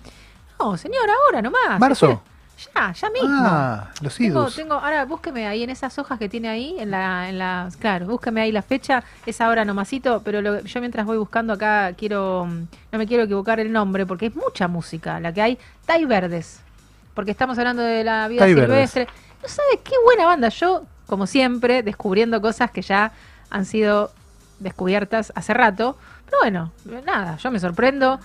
eh, gané en, en conocer una banda nueva que me gusta. Van a estar en el Lollapalooza, en Sí. el hipódromo de San Isidro, ¿Cuándo? Dígame. entre el 18 y el 20 de marzo. Ya. Sí, ya está, era todo lo que quería decir. Ya, ahora, muy prontito, va a haber mucha gente. to- para mí son, eran todos nombres nuevos. Me- menos Babasónicos, Natalie Bueno. Pérez, bueno, algunos. Eh, Nicky Nicole. Bueno. Bah, bah, por eso, no me siga diciendo guay, porque Woz, ponele, que también está acá dentro de nuestra lista. Pero después, todas músicas que no, no conozco. Eh, Gente Bruce, nueva. Todas Tai Verdes no los conocía. Escúchelos, compártalos conmigo. Aparte venía a cuento porque el día silvestre, el desarrollo, lo sustentable, tenía que venir esta banda. Muy buena, después me lo comenta. A Y ver. en un ratito nada más, entonces le decía, nos comunicamos con nuestro amigo Rafael. Bueno, volvimos, volvimos por acá, seguimos los antes de lo previsto en Beats Radio 100.5 todos los viernes de 18 a 21. El clima está raro. eh, mañana es sábado, llueve todo el día, 100% Se de probabilidades Se ha de abierto lluvias. un poco ahora. Pero mañana se cierra. Mañana se cierra. Mañana se cierra y llueve. El domingo otra vez como hoy. Más o menos, ciclotímico. Lunes y martes, más o menos. Eh, Es así. Dos días sí, uno no. Así venimos, así estamos. ¿Le gustó la banda? Me gustó la banda. ¿Qué, qué? Con ese nombre pensé que iban a ser argentos, pero no son argentos. Tai Verdes. Tai Verdes, me gustó mucho. Van a estar ahí entonces cantando en este festival que se viene en el hipódromo. ¿Me dijo el 18? 18. Del 18 al 20 de marzo. Del 18 al 20 va a circular gente, no le quiero decir a lo pavote porque queda mal, no es radial decirle a lo pavote, pero va a circular mucha gente, no a lo pavote. En, to- las en todas las palabras. direcciones. En todas las decir. direcciones y desde muy temprano. Hay escenario de 12 del mediodía en adelante, música, música, música, música. ¿Va a haber agua disponible para los asistentes? No sabría decirle, habría, Habría que que averiguar, averiguar, ¿eh? habría que averiguar con los organizadores del, del Lola, pero lindo, me gusta que vuelva. Estuvo dos años sin estar. El, ¿Que vuelva quién? El Lola, Ah, que vuelva no, Lola. no, vení, Lola, vení. Vení, Lola, no te vayas. Bueno, vamos a hablar un poco de deporte, ¿le parece? Nos ponemos Sí. en tema, porque la gente los viernes se ocupa, ¿vio? Por una cosa o por otra, para escuchar a Tai Verde o para lo que se le antoje. La gente tiene cosas que hacer. Por supuesto, como toda la semana. nosotros esperamos venir y hacer el programa y estamos hasta las 9. Y también tenemos cosas que hacer, Y porque también tenemos preparamos este programa y preparamos otras cosas, como la comida en nuestras casas. Y el que quiera ir preparando una pizza y trayéndola Por también favor. puede venir, puede ir viniendo ahora que no está lloviendo, que está el día lindo. En este momento la ciclotimia del clima dijo, estamos bien. es momento de pizza. Es momento de pizza. Es tempranito igual, pero bueno, vamos a hablar con Rafael Crocinelli que nos está esperando, está conectado ahí, se estuvo preparando, seguramente nosotros nos ¿estamos listos para esto? Estamos inaugurando Zoom acá en, en Beats Radio, que siempre, siempre está mejorando esta radio. Usted se Siempre. da cuenta que siempre para arriba, siempre para arriba, para arriba, para arriba. Estamos hoy transmitiendo desde la punta de la antena. En Para cualquier el que momento. quiera, ¿eh? para el que quiera eh, meterse en YouTube y vernos, estamos. Mentira, pero no importa. Alguien que dice, uy, mira, a ver, vamos, a ver si vemos a los chicos. Ahí está, Rafael. Hola. Rafael. Está serio, Rafael, porque dice, esta gente está hablando pavada, no está en ninguna punta, en ninguna antena. No lo cuente, Pero Rafael. salúdelo, salúdelo. No es deportivo hacer lo que, lo que estamos haciendo. No, es, no lo hacemos por deporte. Bueno, ya está. No, no hagamos más chistes. Está, entonces decíamos, Rafael Crocinelli, nuestro amigo, de- sí, deportista. Se es deportista todo el tiempo. ¿Se sigue siendo deportista, Rafael? Contanos vos, ¿cómo te va? ¿Qué tal? ¿Cómo andan, Laura? Buenas tardes. Muchas gracias por la invitación. Un gusto poder estar participando de su programa. No, Tenem- no, tenemos Sí. un temita con el audio, vos nos escuchás a nosotros, pero nosotros a vos no te oímos. no te estamos Así que escuchando. ahí vamos a, A ver, espera. hacer... Ahora parece que sí. Ahora, nos, ahora te escucho en... Eco. ¿Tenemos un problemita? A ver. ¿Ahí me escuchan? Ahí te Ahora te escuchamos. Te escuchamos. Ah, bueno, no, los estaba saludando, les agradecía la oportunidad de, de estar participando del programa. Muy buena pregunta esa, si uno deja de ser deportista o lo es eh, toda la vida. Y también dicen que, que el futbolista, pero yo me animo a extenderlo al deportista, eh, muere dos veces. Eh, una es la del retiro y la otra es la que nos toca a todos. Así que también es una, una frase quizá no tan para viernes, pero permite reflexionar y creo que en parte es cierta.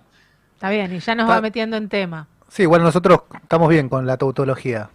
No nos molesta. El asunto de la muerte está presente. Bueno, ah, y, y entonces vos ya sufriste tu primer muerte. Digamos que estamos hablando con alguien que está más allá. Ya morí una vez.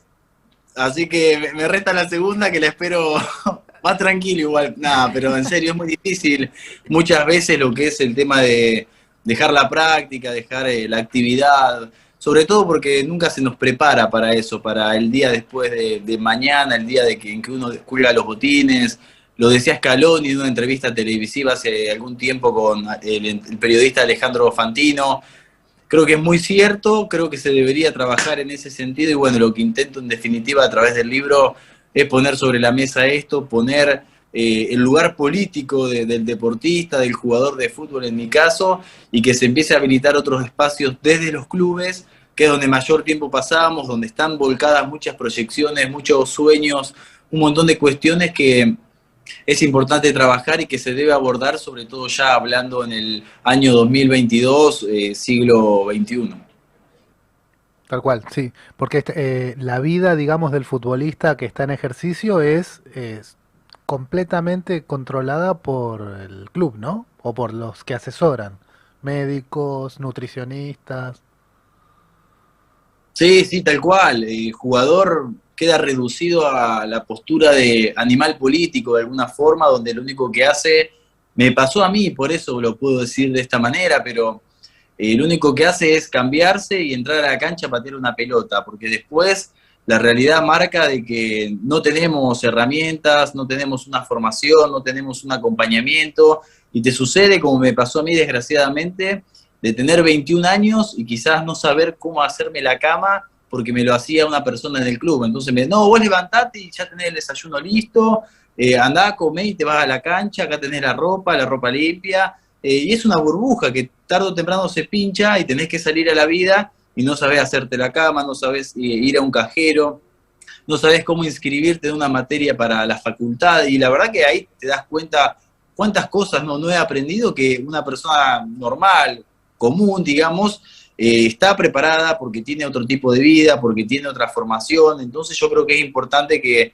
que se habilite este espacio, que los chicos empiecen a, a desnaturalizar un montón de cosas y que los clubes sobre todo, que muchas veces me ha pasado en el último tiempo de querer hacer una entrevista o hablar con algún futbolista y me decían textualmente, eh, no, si te habla fulano y te da un título nos meten problemas, entonces vos dejá que ellos hagan goles y mejor les sacamos el micrófono. Y la verdad que me parece muy negativo y perjudicial eso desde los clubes, porque los chicos tienen que tener la posibilidad de poder declarar, tienen que tener una autonomía crítica y es fundamental que, se empiece a repensar el lugar político de los jugadores porque después nos encontramos con que hay temas coyunturales, eh, como lo puede ser la violencia de género, y los futbolistas prefieren no opinar, no tienen idea, y está bueno que se empiecen a interpelar, que, salgan eh, a la calle, que den una postura acerca de las situaciones, eh, y no que quede reducido solamente a partir de una pelota de fútbol.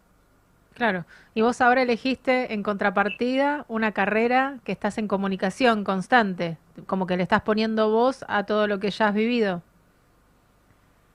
Tal cual, tuve la suerte de, tener una familia muy presente que me acompañó, que me promovió tener un plan B, la, importancia, digo yo siempre, de, esto en la vida de cualquier persona, en cualquier actividad, porque yo creo que lo que uno aprende, eh, parafraseando a Soda Stereo, nada se pierde, todo se transforma. Entonces, todas las experiencias que un chico pueda aprender en las categorías juveniles, esto de llegar horario, respetar el uniforme, un plan de nutrición, eh, relegar cuestiones como puede ser una salida con amigos porque mañana tengo que cumplir con un compromiso laboral, en mi caso fue el fútbol, todo eso le va a servir al chico para lo que se dedique el día de mañana y es lo que me está sirviendo a mí, como decía, fue mi familia la que estuvo ahí atrás, la que me empujó, la que me ayudó, la que en algún momento que le faltó sentido a la vida, eh, me empujó y me sostuvo y me, invitó a salir adelante.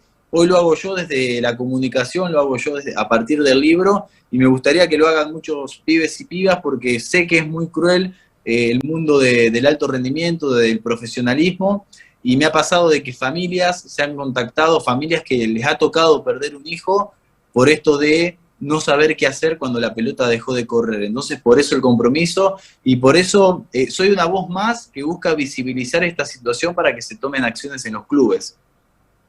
Está bueno, está bueno. Claro, porque socialmente está naturalizado que el, deportista cumple esa función, es deportista. Entonces, como que mm, está deshumanizado, ¿no? Tal cual, eh, está el libro de, del profe Signorini, Fernando Signorini, que, quien supo ser el eh, preparador físico de Diego Armando Maradona. Él escribió un libro que se llama Fútbol, llamado La Rebelión, la deshumanización del deporte, y pasa eso, eh, se lo deshumaniza el deportista de alto rendimiento, queda relegado, a, como decía hoy, al animal político, entrena más, come más, descansa más, pero nada más justamente, valga la redundancia, porque no se lo interpela, no se lo capacita, porque, porque quizás no, no vale más. Y yo pienso y coincido con muchos futbolistas que lo han dicho, hacer a los chicos más inteligentes fuera de la cancha y darles más herramientas, los va a hacer más inteligentes dentro de la cancha. Entonces es importantísimo que a esta altura eh, se empiecen a promover otros mensajes. Eh, no solo en lo que es los clubes, sino los distintos espacios, donde no todo sea ganar, no todo sea el resultado, sino también ponderar los procesos, las formas, entender los tiempos, que las cosas no ocurren de la noche a la mañana, que hay que, hay que sostener, hay que ser perseverante y que los chicos eh, tienen que poder proyectar o imaginar una vida más allá del deporte. En el libro que escribiste, Cuerpos que no importan, ¿cuál es el mensaje que intentas dar y qué devolución tuviste de gente cercana, deportista, que lo haya leído? El mensaje que intento dar es visibilizar cómo es el mundo del fútbol profesional, analizar los tipos de cuerpos que se esperan que tengan los chicos, esto de eh, que sean cuerpos esbeltos, veloces, tonificados, y también eh, la masculinidad, esta forma de ser varón que se espera a partir de mensajes como hay que aguantársela, no hay que llorar, hay que ser macho, entre comillas, lo único que importa es ganar. Y la verdad que busco analizar eso para visibilizarlo y a partir de ahí que sean los clubes quienes tomen acciones al respecto. Lo que intento promover es el mensaje de que se implementen equipos de trabajo interdisciplinarios en los clubes a través de psicólogos, psicólogas, trabajadores sociales, eh, personas capacitadas que acompañen a los chicos, exfutbolistas, a través de sus experiencias, y que este acompañamiento esté inscrito en la periodización táctica. Ese es el término que se utiliza para la planificación futbolística o planificación deportiva que hay en los clubes. Entonces yo creo que este lado B, este lado social, este lado de la salud mental en definitiva, tiene que sumarse a lo que es el entrenamiento físico, al entrenamiento de resistencia, que se programa lunes, eh, lunes y martes pase y recepción, eh, miércoles eh, definición, bueno, tiene que haber, sumarse un pequeño espacio para lo que es el tema de mm, la salud mental de los jugadores, el lado B. Y respondiendo a la segunda parte de la pregunta, es fundamental que, mm, que personas como Diego Latorre, Sebastián Domínguez, periodistas, exfutbolistas, Ángela Lerena, Viviana Vila, eh, referentas del mundo del periodismo deportivo, que se interesaron en el libro, lo visibilizaron a través de, sus redes sociales, y eso es fundamental porque esto es un trabajo pulmón que lo único que persigue es un bien social, en definitiva. Eh, yo no persigo ningún rédito económico ni lo obtengo, porque eh, lo que hago muchas veces es acercar ejemplares, acercar libros a instituciones para que, para que empiece a correr la información y bueno, estas personas me han ayudado. Pablo Ojeda, que es la directora del área de género en Vélez, escribió el prólogo, también me abrió las puertas del club. Eh, también quien supo ser el presidente de Lanús y hoy en día es diputado provincial, eh, Nicolás Russo, me recibió en el club, se mostró muy interesado. Y todas estas personas de alguna forma brindaron un respaldo, me, recibieron, me permitieron hablar del tema. Hoy, de hecho, estuve reunido con eh, Maca Sánchez, la futbolista de San Lorenzo y también eh, una referenta, yo creo que una palabra autorizada, me recibió eh, en el Instituto Nacional de las Juventudes para poder conversar en torno al tema, así que eh, he recibido mucho respaldo, también hay resistencias propias de, personas que quizás no tienen la información, entonces se produce el prejuicio ante eso y este se acorta a través del acercamiento. Entonces hay que acercar la información, hay que posibilitar estos espacios y eh, por último, estamos trabajando en un proyecto muy interesante con el Ministerio de Mujeres para eh, hacer llegar información para eh, que los clubes tengan herramientas y, todo esto que estuve contando se materialice a través de, un proyecto que, que, está muy encaminado y que próximamente arribará a los distintos clubes de la provincia de Buenos Aires. Buenísimo. Ojalá te iba a preguntar sobre eso, si te habías encontrado con gente que te trata como de traidor, que trata de marcar una grieta y te dice, ¿qué pasó? Si estuviste de este lado, ¿por qué ahora estás hablando así de todo lo que viviste?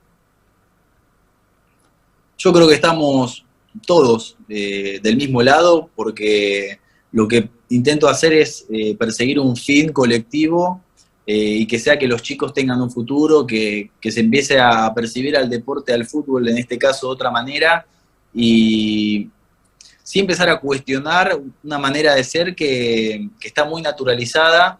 Eh, hubo resistencias, obvio, algunos eh, me tildan de, extremista, pero cuando vas a la lista de suicidios que cito al final del libro y te das cuenta de que hubo muchos chicos que se quitaron la vida por no saber qué hacer, el día después del retiro, que puede pasar cuando los chicos quedan libres a los 18 años o a los 40 cuando deciden colgar los botines, y vas al territorio, de hecho, y vas y ves a los chicos, ahí te das cuenta de que es muy necesario e imperiosa la necesidad de hablar de estos temas.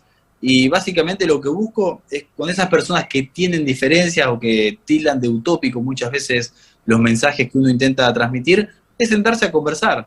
Eh, y ahí te das cuenta y ahí la persona se da cuenta de que te, venimos, porque yo nací y me crié en el mundo del fútbol, y tenemos eh, las mismas percepciones, pero quizás eh, uno al escucharlo y al tener eh, esta distancia va a encontrar resistencias, pero en definitiva yo les puedo asegurar a quienes están del otro lado que al final son más los puntos en común que las diferencias en torno a este tema. Después vemos los medios, pero en definitiva todos queremos y todos alguna vez sufrimos por este deporte o por el deporte y lo que se persigue es tener un, deporte mejor que sea inclusivo y equitativo para las personas. Tal cual, perfecto. Estamos hablando con Rafael Crocinelli, no nos olvidemos de repetir su nombre y el nombre del libro, Cuerpos que no importan, el que quiera ir a buscarlo, está libre en librerías, ¿dónde, dónde se lo encuentra? El libro que cuenta con el financiamiento del Ministerio de Cultura de la Nación eh, es un proceso tan artesanal, como decía hoy, que me encargo yo mismo de comercializarlo a través de mis redes sociales, que son arroba Rafa Crocinelli, Crocinelli con C y doble L. Y por último, bueno, he, enviado ejemplares a, Tucumán, a Tierra del Fuego, a Brasil, a Uruguay. Yo mismo me encargo de hacerlo llegar o también recibo y, me gusta intercambiar, porque creo que a partir de eso está eh, la construcción y la riqueza del conocimiento. Eh, cualquier mensaje referido a la temática es bienvenido también. Y por último eh, hacerles saber de que el próximo jueves eh, voy a estar participando del primer Congreso Nacional de Deporte, Género y Diversidad en la provincia de Chaco, así que agradecer a la Secretaría de Deportes de la Nación que se interesó en el tema, porque está interpelada, porque sabe de que, de que esto es una cuestión que hay que atender y me convocó para poder disertar, así que vamos a estar eh, en el norte del país y vamos a llevar también ejemplares a, la provincia de Chaco. Perfecto, te estaba por preguntar eso. Buenísimo. Y una consulta, em, hablaste de eh, decisiones de índole nacional y provincial. Em, me da la sensación de que ahí queda colgada la pata de la representación gremial de los jugadores que corre por cuenta de la AFA. ¿Tuviste contacto con ellos? No tuve contacto y creo que va muy, muy emparentado. No tuve contacto con ninguna persona de, la Asociación Argentina del Fútbol Argentino, de hecho, o sea, eh, o sea, AFA. Eso es una cuestión que, quedó pendiente, pero vamos a seguir trabajando para poder sentarnos. Sé que eh, AFA ha motorizado muchas acciones en torno a, eh, por ejemplo, el último día que se luchó contra la homofobia en el fútbol, hubo pancartas con la cual salieron los jugadores a la cancha, entonces se está trabajando la creación del área de género en AFA también es una muestra, pero creo que esto que me consultás está muy emparentado con lo que marcaba al inicio, que es la falta de autonomía crítica, la falta de responsabilidad política de los jugadores, porque eh, el poder se juega en esas zonas donde pareciera no jugarse y tener a los jugadores, eh, por lo menos los de primera, que son los que mayor eh, notoriedad tienen, satisfechos a partir de elevados sueldos, de buenas condiciones que describí a través de esa burbuja que se vive en el fútbol de alto rendimiento, eh, los lleva a estar en una zona de confort, de comodidad, y son los futbolistas del ascenso los que quizás sufren mayores cosas, no llegan a fin de mes, eh, la pasan peor porque están más cerca de la realidad que nos toca vivir a todas las personas que tenemos otros trabajos u oficios.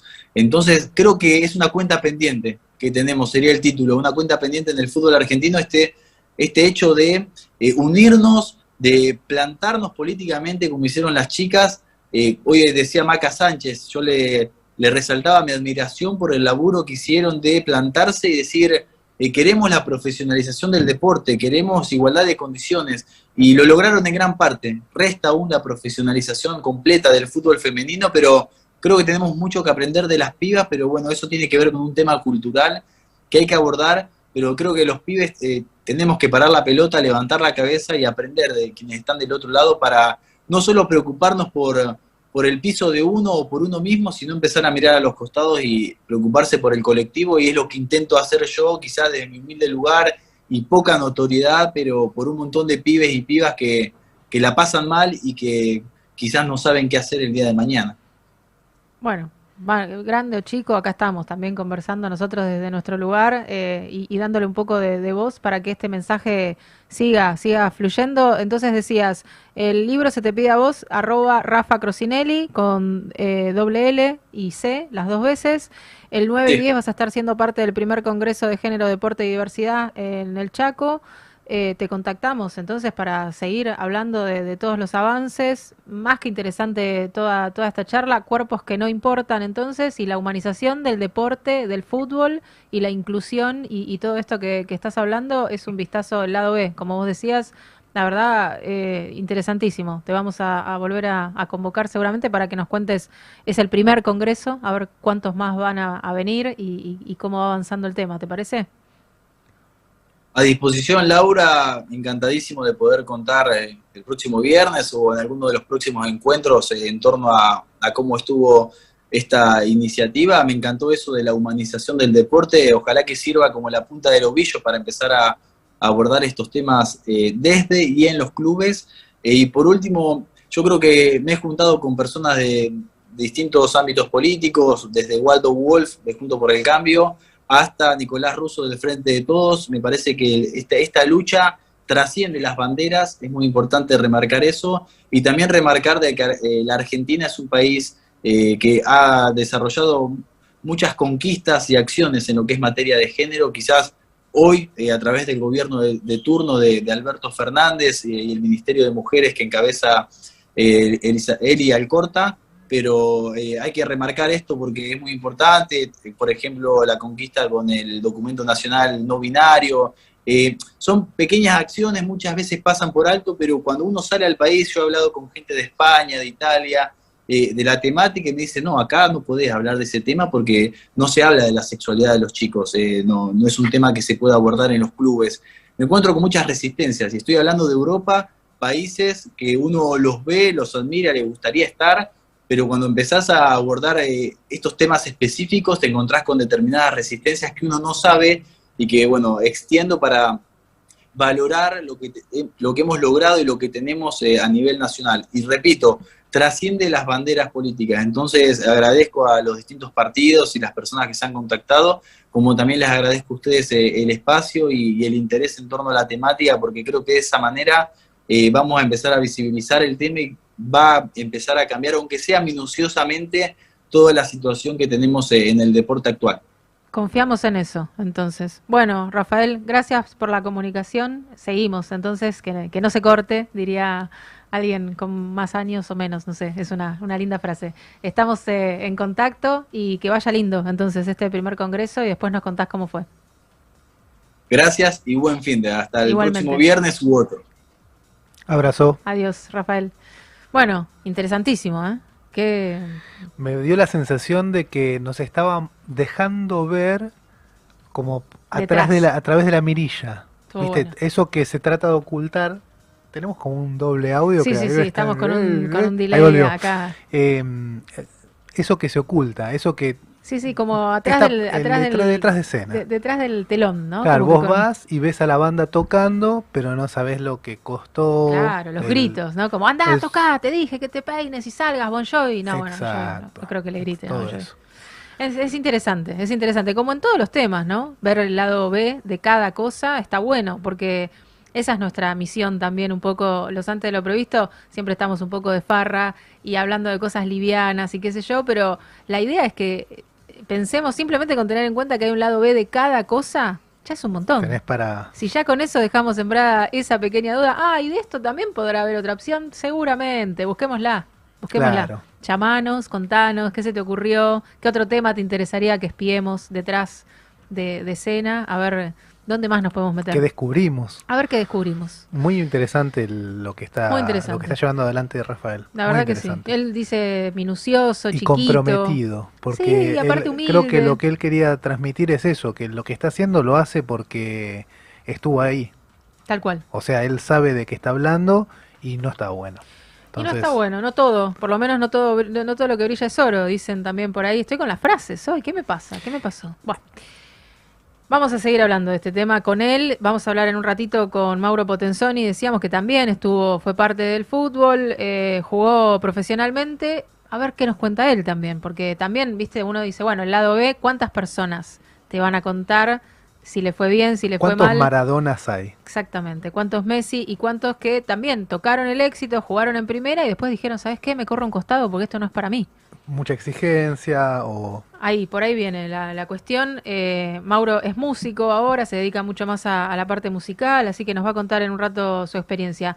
La música está siempre, porque estamos en una radio, Pedro. Y si no, míralo a Daniel Osvaldo. Daniel Osvaldo, ¿se acuerda Daniel Osvaldo? Hace música. Pero volvió a jugar y volvió a irse a la música. ¿O sigue jugando? ¿O juega que hace música? que no juega. Para mí juega que hace música. Eh, al fútbol, digamos, profesionalmente, me parece que no juega. Pero tuvo un intento ahí de que vuelvo. Dale que vuelvo. Tuvo tantos nuevos intentos y así estamos.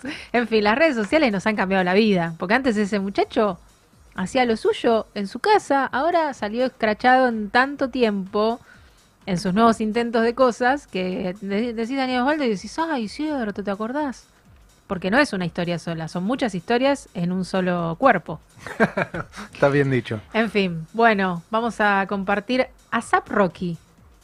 Decime si te suena a algo. ¿ASAP? ASAP está, está, A-S-A-P. está dicha al revés la palabra. No. No, no está dicha al ASAP revés. es un acrónimo, se dice cuando se usan las iniciales de una frase sé, para armar una palabra. de cosas que yo no sé de dónde las saca. En esa, Como por ejemplo INDEC, ¿qué que es? es, un, es una sigla. Siglas, son siglas. Bueno, Bueno, ASAP no sé de qué es. ASAP es una sigla que en inglés significa tan pronto como sea posible. Ah, la pelota. Mirá, ahora de repente ASAP Rocky es eh, un nombrazo. De repente de no entender lo que quería decir, entonces, ¿qué es lo que dice?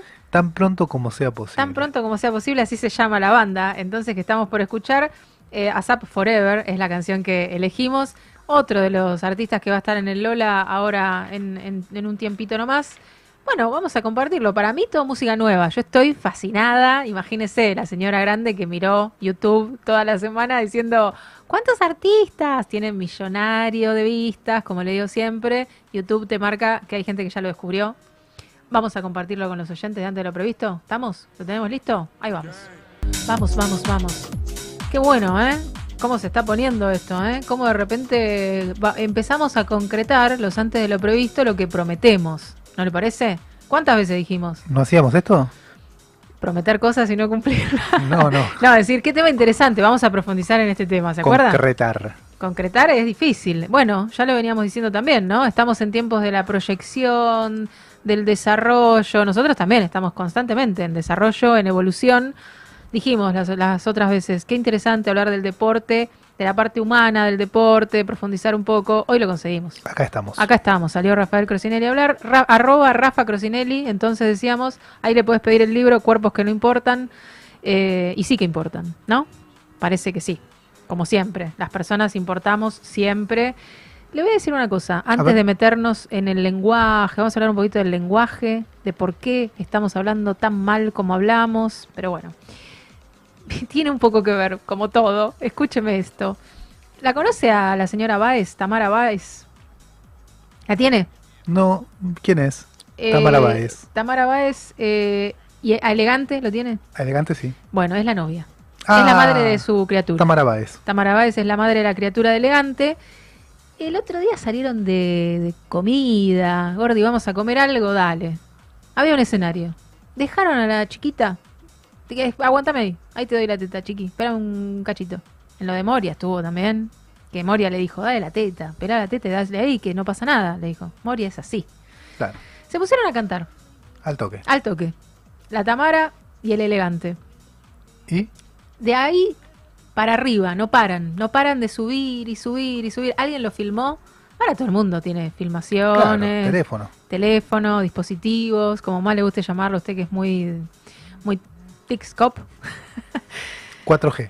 4G. Eh, la cuestión es que cantaron, ahora parece que se viene una- un carrerón, dicen que tiene. Tamara Báez, de acá en adelante, total, claro, como está todo, ¿no? Traspasado también por la tecnología, que ahora también nos vamos a meter en ese tema.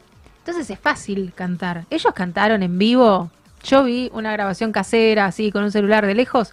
No se lucieron así como mucho. No, no sé si estaba muy ensayado, chicos, les digo sinceramente. Pero la gente está, está muy contenta. Está Perfecto. esperando que Tamara y Elegante sigan haciendo música. ¿Usted cómo lo ve esto? ¿Son los nuevos Pimpinela? No creo, porque los Pimpinela eran hermanos. Ya de por sí no tenían hijos en común. ¿Eran hermanos? Sí, sí, claro, son hermanos, no eran. Lucía Galán y bueno, no importa. Se hablaron tema. tantas cosas de los... hay que investigar un poco. Lo que pasa que también ahora, con todo esto que está sucediendo, esto de, de yo te registro a vos, te grabo diciendo tal cosa, hay un ruido por todos lados, porque yo te grabo, lo edito y te hago decir cualquier cosa, Pedro. ¿Qué es lo que suelo hacer? En Claro. general, si vos te metes en el Instagram de antes de lo previsto, te digo Pero para eso no te necesitamos a vos. Eh, no, necesitamos cualquier, cualquier cosa. Sí, es verdad, eso es cierto. No necesitamos editar mucho. En cam- yo creo que si te edito, capaz que te hago decir algo más coherente. Si ¿sí? te edito no te acuerdo. Si te edito, no te acuerdo. Esos son los chicos cantando, escucha. No es de buena calidad. ¿Está un poco saturado eso? Ellos sí. Está grabado con un celular, por eso le digo, tampoco se puede juzgar, nunca se puede juzgar, pero menos cuando está grabado con el celular de alguien que estaba sentado en la mesa Pero ¿a qué vecina. estamos juzgando? ¿A qué estamos No, no, juzgando? no, no juzguemos, no juzguemos más, basta de juzgar, eh, yo no juzgo más, no juego más. La cuestión es esta, la, los, los que siguen Elegante, que son muchos, Muchos. la quieren a la, a la novia. Estuvieron en crisis hace un tiempo, ojo, que también, viste, es como todo muy finito, hay que tener mucho cuidado ¿Dónde Porque- queda? ¿Qué? ¿Finito? Crisis. Ah, crisis. ¿Dónde? No sé, no sé. Estuvieron en Pero crisis, dijo. estuvieron en crisis, volvieron. Volvieron, no estaban bronceados, así que se ve que no era un lugar soleado. Eh, nada, qué sé yo. Están, tienen una hija en común, cantan, se juntaron a cantar y la gente los aplaudió y quieren más. Vamos. Esa es la noticia. Está perfecto. Vamos a ver hasta dónde llegan. ¿Sí? Les hacemos el seguimiento también. No sé si vale mucho la pena. Igual estas cosas son las que te aparecen en el teléfono cuando vos lo prendés. O sea, prendés el teléfono y te salen noticias, te chorrean noticias por el teléfono. Ah, es una cosa de loco. Una cosa de locos. Es una catarata. No sé si estará andando mal mi teléfono. dice No usted. creo. Me parece que el teléfono está andando bien. En el caso en que me ande mal un artilugio tecnológico, ¿a quién puedo llamar, señor Pedro? Te comunicas por in- Instagram. Ah, si me arroba, si te anda Instagram, Sí. obvio. Arroba Tixcoop. Y si no te anda Instagram, te comunicas por teléfono al número que vamos a pasar a través de nuestras redes sociales. Bueno, perfecto. Entonces ahí te busco. Me tiene que andar, al- o si no, pido un teléfono prestado. Pedís un teléfono prestado. Perfecto, o siempre. preguntás. Le preguntás a tu vecino, che, Con ¿cómo, cómo era zapatófono. Tix- Tixcoop? Y ya al toque te tira el número ahí. Con ubicación. Me movió la mesa. Sí. Con un zapatófono te llamo. Bueno, es eh, interesante lo que está pasando. La vida ahora está registrada por eh, la tecnología misma. Entonces también se perdió la credibilidad. O sea, yo te creo. Si, si vos me das una noticia en un noticiero, yo digo, ¿sos objetivo o no sos objetivo? Si yo con mi teléfono registré otra cosa. Ahora hay que tener mucho cuidado también porque está el tema de la edición fácil, el tema de la grabación fácil y, y todos tenemos acceso a todo. Entonces está también muy delgadito el tema de que no te... En general, uno lo ideal es, sobre todo cuando está en un medio de comunicación, no equivocarte. No No decir- equivocarte. No vender... eh, ¿No? Pescado podrido. Bien. Y mantener las formas. Sí. ¿Nosotros las mantenemos las formas? Más o menos. Después del verano, Día sí, día más no. difícil. Es más difícil, mucha harina, ¿vio? mucho churro. Pero en general lo que pasa, lo que está pasando es eso. Ahora somos todos medio pseudo periodistas, si se quiere. Porque no, yo grabé, viste, el misil que viene volando, No, ahora ¿qué todo. Sí, bueno, están todos en- con el tema de la, de la guerra, de los ataques. Todo el tiempo, otra de las cosas que chorrean por los teléfonos, son imágenes que capta la misma gente que está dentro de ese lugar. Entonces se pierde un poco la objetividad. El- eh, después cuando toda esa información se baja a un noticiero, no, a veces no es la misma. Vos decís, no, pero si este misil venía de aquel lado, o de, viste, como te empiezan a cruzar eh, cámara. Hay una imagen muy buena que es un blanco y negro Hmm. y la, primero la cámara enfoca una parte de la escena en donde se ve un cuchillo y una pierna. Ajá. Y cuando se amplía el cuadro se ve que en realidad el cuchillo es una pierna y del otro lado hay alguien amenazado. Es decir, depende de lo que uno elija ver, Exactamente. ve algo, interpreta algo u otra cosa.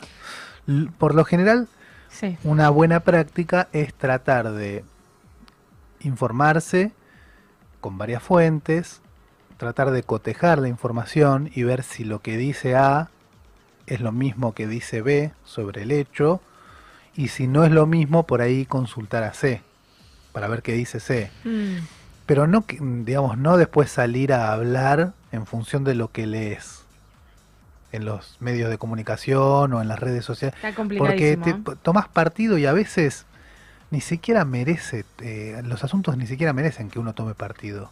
Bueno, Por que- diferentes razones, porque Sí. no son temas de los que uno conozca, porque no son temas que a uno lo interpelen, porque no son temas sobre los que uno sabe. pueda hablar, o sencillamente porque no cambia nada la opinión de las personas. Entonces a veces está bueno no tomar partido, lo cual no significa hacer una evaluación de lo que pasa y cómo a uno lo hace sentir. Eso es otro tema. Está difícil, ¿eh? Pero Está después difícil. tomar partido decir, Pero ah, ahora no, está, porque... todo el mundo toma partido. Todos vivimos en un partido. Hay que Y llamar otra vez a nuestro amigo Rafael eh, Crosinelli, que vive el fútbol y vive... Claro, porque está como líquida la cosa, no hay, no hay Mm. eh, un punto de referencia que uno diga, ah, bueno, ok, de, de acá para un lado, eh, digamos que está todo líquido. Todo. Hay grietas, hay grietas por todos lados. Tenés Bueno. que ir caminando y tenés que ir pisando primero sobre seguro. Pero porque que- ah, guarda, te metes en la grieta. Hay que tener cuidado también con lo que uno dice. Después está siempre el, el no, yo no dije eso y esto que decíamos, la edición y todo esto. Pero cuando vos estás trabajando en un canal ya conocido, en un lugar que ya se, se, se supone que es reconocido, ¿quién es el que está jugando detrás y editándote las cosas que decís? También es como, ¿qué, qué estamos llenos de enemigos? Todos somos potenciales enemigos del otro. Y a mí me parece que más grave que lo que se diga en un medio de comunicación, que es importante porque es un medio de difusión de información, es lo que se dice desde la función pública. Y por lo general, por lo menos a mí me pasa, que veo con más frecuencia que se niega lo evidente desde la función pública, es decir, se dice que no se dijo lo que se dijo, Ah, bueno, sí, habiendo, está todo desdibujado. habiendo, habiendo digamos, eh, demostración, pruebas de que se dijo La cinta, Gonzalito. Desde la función pública. Sí, sí, sí, está todo, está todo Es desvariado. y después en la función pública están los que toman decisiones sobre lo inmediato, los que toman decisiones sobre lo menos inmediato o más mediato, que tiene que ver con las leyes, y los que toman decisiones en función de las acciones de las personas. Estamos jodidos, estamos, Estamos jodidos. jodidos. Bueno, Digamos, hubo- de, de esa gente se espera Sí, que tengan eh, un Coherencia. criterio y coherencia. Exacto. Qué linda palabra. Después, si en los medios de comunicación se dice, ah, No, bueno, pero hay y temas... ya no es tan cierto, Pero hay temas delicados. Vio que esta Mm. semana tuvimos este tema importantísimo de la manada, del hombre, Mm. de la violación y de todo lo que eso conllevó, que explotaron las redes, otra que chorrea el teléfono y lo bien que estuvo, que chorrea el teléfono con esa información, pero hubo un periodista en particular que se llama Fla- Flavio Azaro, con doble Z, que patinó. O sea, como que puso en duda eh, eh, si la chica que estaba en cuestión siendo abusada por seis masculinos eh, quería o no quería. Bueno, fue una cosa bastante patética y es está difícil de sostener además, ¿no? escrachado en todas las redes, escrachado en todos lados. Eh, la cuestión es que él dice que eso, él no lo dijo, que le están editando la nota y lo están haciendo decir cosas que él no dijo. Entonces ahí ya uno dice, bueno, entonces ¿en quién creo? Si el tipo sale por un medio de comunicación masivo, reconocido, y hay alguien que está jugando a editarle la nota y hacerlo decir cosas que él no dijo, que están todos en contra de Flavio. O sea, se pierde también el foco. Lo importante es lo que dijo, que hay gente que piensa de esa manera y que hay una chica que fue vulnerada por seis personas y que todavía a alguien se le ocurre pensar si la chica dijo que no bien fuerte, lo dijo muy bajito. Bueno, Entonces, por eso yo pienso que en realidad lo importante del asunto sí, es el, el delito gravísimo. tal cual. Eso es lo importante. Pero bueno, alrededor de eso Después se va a haber gente que lo justifique, va a haber gente que lo niegue, va- pero Estamos todos locos. esto pasó y es gravísimo. Pasó y pasa, O y sigue pasando. Y, y sigue pasando. Y va a seguir Exacto, pasando. Y va a Exactamente. seguir pasando. Estamos cerca del Día de la Mujer, se viene el 8M, sale toda, todas las, las féminas, salimos a, a la calle. ¿Cuándo vamos a terminar de, de necesitar siempre el expresarnos de manera también con cierta violencia para apagar la otra violencia? ¿Cuándo se va a terminar esto? ¿Cuántos 8M va a tener que salir la gente? No solo mujeres, también No hombres si que salen a expresarse.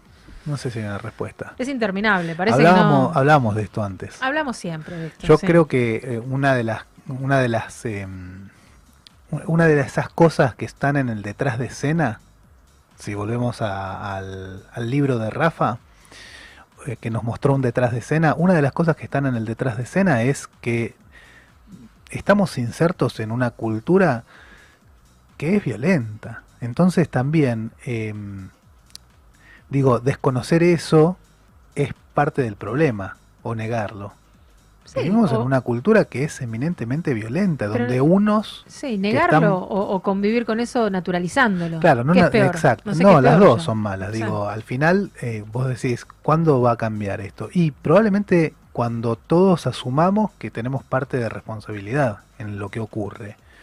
Lo cual no significa decir que todos estuvimos en esa violación. No, claro. Pero sí hay una componente importante de la cultura que, a todos nos, nos atraviesa. Tal cual. Pero eh, también en ese aspecto, y, y como decimos siempre un poco en joda, todo tiene que ver con todo, siempre es la otra gente. Es la otra gente la que te atora cuando vas a la costa, vos tranquilo, y la otra gente se le ocurrió hacer lo mismo. Siempre es la otra gente. Hasta que no te toca de cerca, siempre es el otro. Entonces, ¿cuándo nos involucramos en serio? ¿Cuándo nos metemos de lleno? Está difícil la cosa, ¿eh? Te digo que tenés que estar muy con mucho temple como para que no se te encienda la mecha en dos minutos con el teléfono que te avisa de todo, porque ya no es un teléfono. Uno lo sigue llamando teléfono, pero esto tenemos el noticiero en vivo acá. Bueno, pero el eh, sobre eso hay un mundo aparte. Un Yo mundo creo aparte. que la, la socialización por medio de los dispositivos electrónicos. Está no llevada por nosotros mismos. Y es casi, que me parece que... no funciona. Me parece que lo que funciona es mirar la cara del otro, hablarle y ver las expresiones. Y funciona mejor si lo haces con los que tenés alrededor. Lo es, yo lo digo siempre. La comunidad y los que están alrededor son en realidad con quienes uno debe relacionarse frecuentemente para saber, para medir, para tomar la temperatura de qué está pasando. Porque Mm, si uno se mm. fija lo que está pasando en Ucrania, y se enardece porque la guerra, pero eh, digo, y sin desmerecer y sin eh, quitarle entidad a lo que está pasando, que es gravísimo, pasa todo el tiempo, en un montón de lugares, y porque ahora te lo muestra el teléfono, te preocupa, pero cuando no te lo muestra el teléfono no te preocupa. Sí, Entonces no salí a la calle, Mm. mira a tu vecino y fíjate cuál es la preocupación importante, mira a tu familia, fíjate qué te está faltando. Si te sobra tiempo, dedicáselo a los que tenés cerca. No lo pases en las redes sociales, porque no. Digo, además está bien eso, pero no es todo. No todo, no todo va por no ahí. es todo. Se, Es pier- así. se pierde la parte humana, ¿eh? Sí, ya se perdió, ya casi está perdida. Pero bueno, vamos a ver si alguien tira a través del piolín para este lado y recuperamos, recuperamos un poco.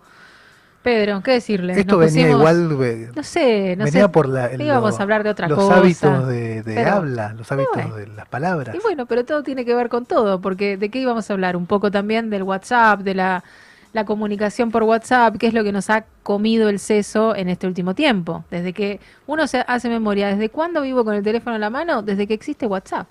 Así que nos ha cambiado bastante. ¿Qué decirle? Son las 8 de la noche, pero... que vuelva a ser una herramienta el- la ser- tecnología y que no sea el centro, el núcleo de la vida.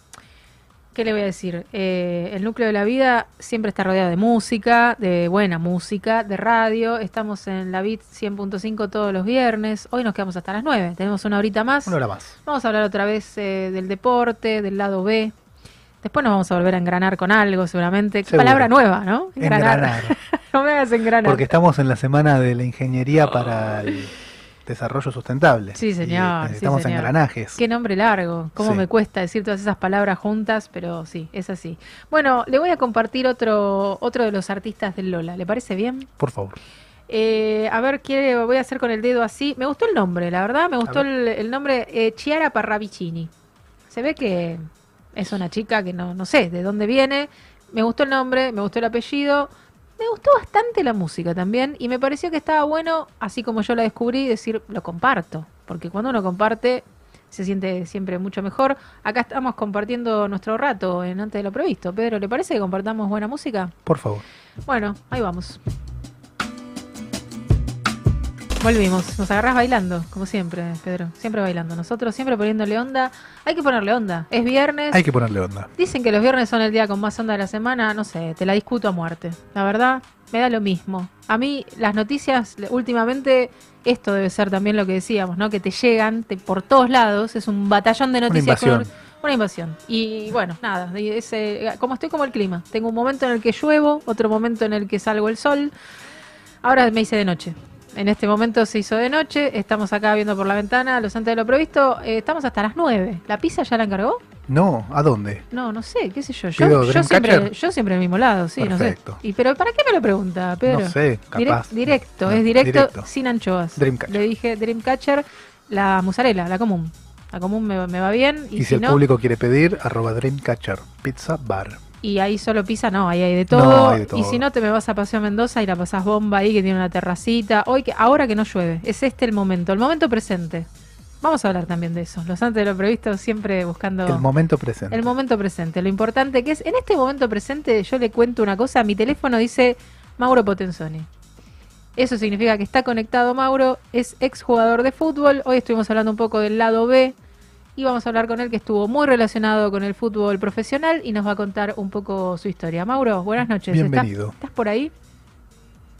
noches, Laura. Buenas noches, Pedro.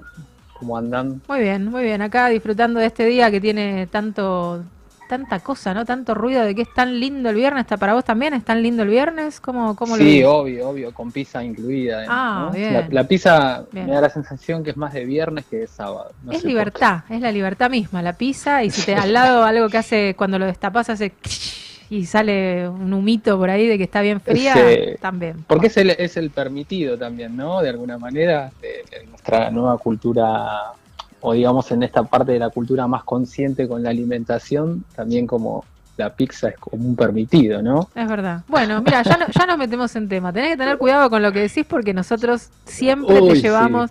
Ahí, ahí ya tengo preguntas para hacerte. ¿Desde cuándo es el permitido el viernes? ¿Cómo vivías antes en tu vida profesional futbolística?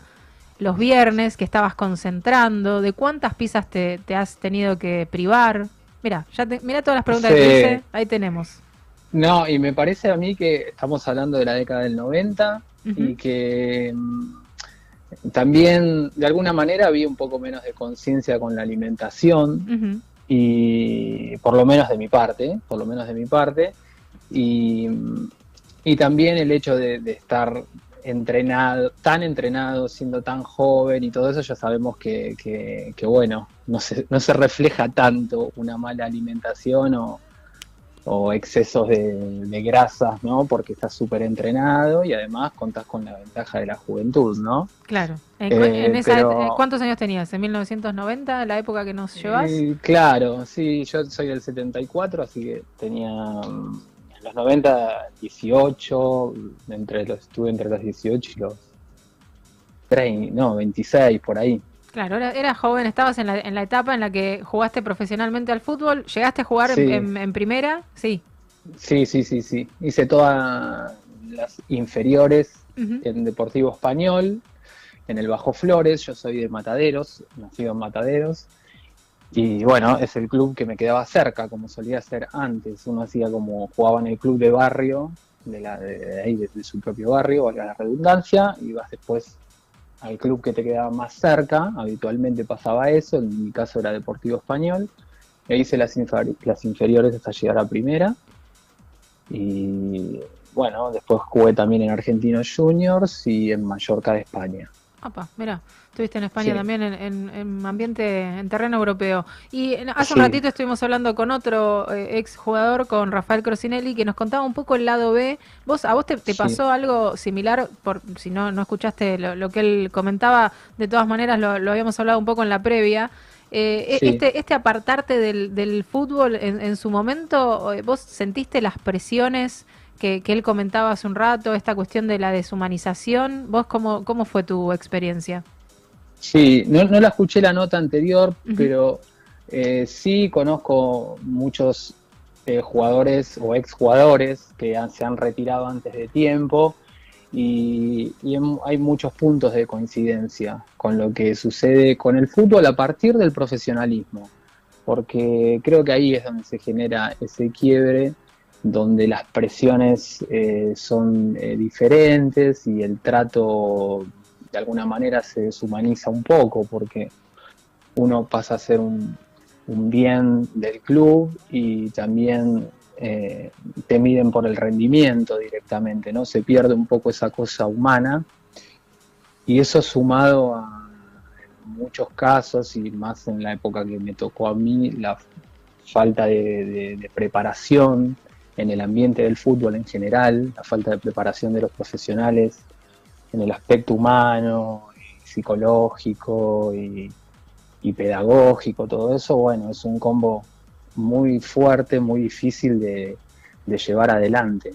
¿Y eso te parece que está mejorando ahora? ¿Vos seguís relacionado de alguna manera como cualquier persona que, que consume deporte y fútbol? ¿Te parece que eso está eh, mejorando de a poco, que hay más acompañamiento a, a los jóvenes que se meten en el mundo deportivo? ¿Hay más coach deportivos, más psicólogos deportivos? ¿O, Sí. o esto sigue todavía siendo muy, muy débil? Sí. No, creo, creo que hay una, una evolución eh, en cuanto a también a la preparación que tienen los profesionales que, trabajan ahí. Eh, y también hay una, hay una ola ¿no? que viene de, de parte de la conciencia social a partir de, de la última gran revolución, por suerte, que es el feminismo y, que, y todo lo que eso generó y ese aplique de conciencia social que nos metió a todos y todas. Eh, yo creo que hay una, hay una mejoría, ¿no? eh, pero que lleva mucho tiempo. Tampoco es algo que, no sé, la educación y la toma de conciencia y eso aplicarlo al día a día eh, lleva tiempo, ¿no? Si, uno lo piensa en uno mismo, eh, en el momento en que uno se hace consciente de un mal hábito, de una mala conducta o de una, bueno, una mala lectura de algo, eh, y lo comienza a educar en uno mismo y, desentrañar ese mal hábito y todo eso, bueno, lleva su tiempo, ¿no es cierto? Y eso reflejado en una, sociedad o en un nicho como es el fútbol tan conservador, eh, bueno, nada, va, a llevar tiempo, pero yo entiendo que hay algunas... Se lo podría tal vez acompañar mejor, tal vez se lo podría inyectar con... Eh, hoy pensaba también por qué, sabiendo que íbamos a tocar un poco estos temas, pensaba por qué no podría haber como educadores, como por qué no, no, no dentro de lo que es eh, un plantel de, fútbol profesional donde están tan expuestos en, lo que dicen a través de las redes sociales o en un reportaje. Eh, bueno, gente que, te ayude a tomar un poquito de conciencia, más de conciencia, ¿no? Porque el fútbol es un lugar donde hay mucha expresión violenta de parte de los hinchas, y, ahí se arma un colectivo muy grande, ¿no? En una cancha donde cantan todos, canta digamos, el barra brava, entre comillas, y canta el platerista con su hijo de cinco años, cosas muy alevosas, ¿no? Le gritan a jugador, ¿no? E, es como también un, un, lugar donde, se muestra mucho de lo, de lo peor. Sí, la sociedad, pero toda ahí como encriptada en ese, en ese estadio futbolístico, claro. Sí, sí, Me imagino. Sí, parece que, que, los jugadores no escuchan, pero escuchan en realidad, ¿no? Cuando están ahí en el estadio, lo que pasa en la tribuna les llega. Claro, claro, sí, sí, por supuesto. Pero bueno, y también se hace eco de, de, la de lo que dicen los hinchas, digamos, ¿no? La, expresión así, le rompimos el, mm, ¿no? Que, se usa tanto hasta en las canciones y todo, claro. Eh, y que los jugadores también la, aplican, obviamente. Nada, es una expresión, si uno se pone realmente, toma conciencia, a eso voy, si toma conciencia de esa expresión, que es directamente una violación, es, directa, es, una expresión eh, que uno puede pensarla como el folclore o como la mística del fútbol, pero es una, es una expresión que está convalidando y haciéndose eco de lo que sería una violación, digamos, ¿no es cierto? Sí, sí, hay un montón de eh, mensajes, es verdad. Sí. Bueno, ahora eh, hablábamos hace un ratito que el 9 y 10 en, en Chaco eh, van a, celebrar el primer Congreso de Género, Deporte y Diversidad. Me parece que eso es, un, es parte del, gran avance que, que, que estamos consiguiendo como decíamos, poquito a poco. Te iba a preguntar a vos ahora cuál es tu relación actual con el deporte y, antes nos, nos, contaba Rafael esto de por ahí siendo exjugador, el, el relato tuyo por ahí llevado, ahora bueno, lo estamos eh, ampliando un poco y estás en un medio de comunicación, pero ¿te parece que serviría contar tu experiencia a chicos que están iniciándose en el fútbol? ¿Esto sería parte de la educación que vos nombrabas antes?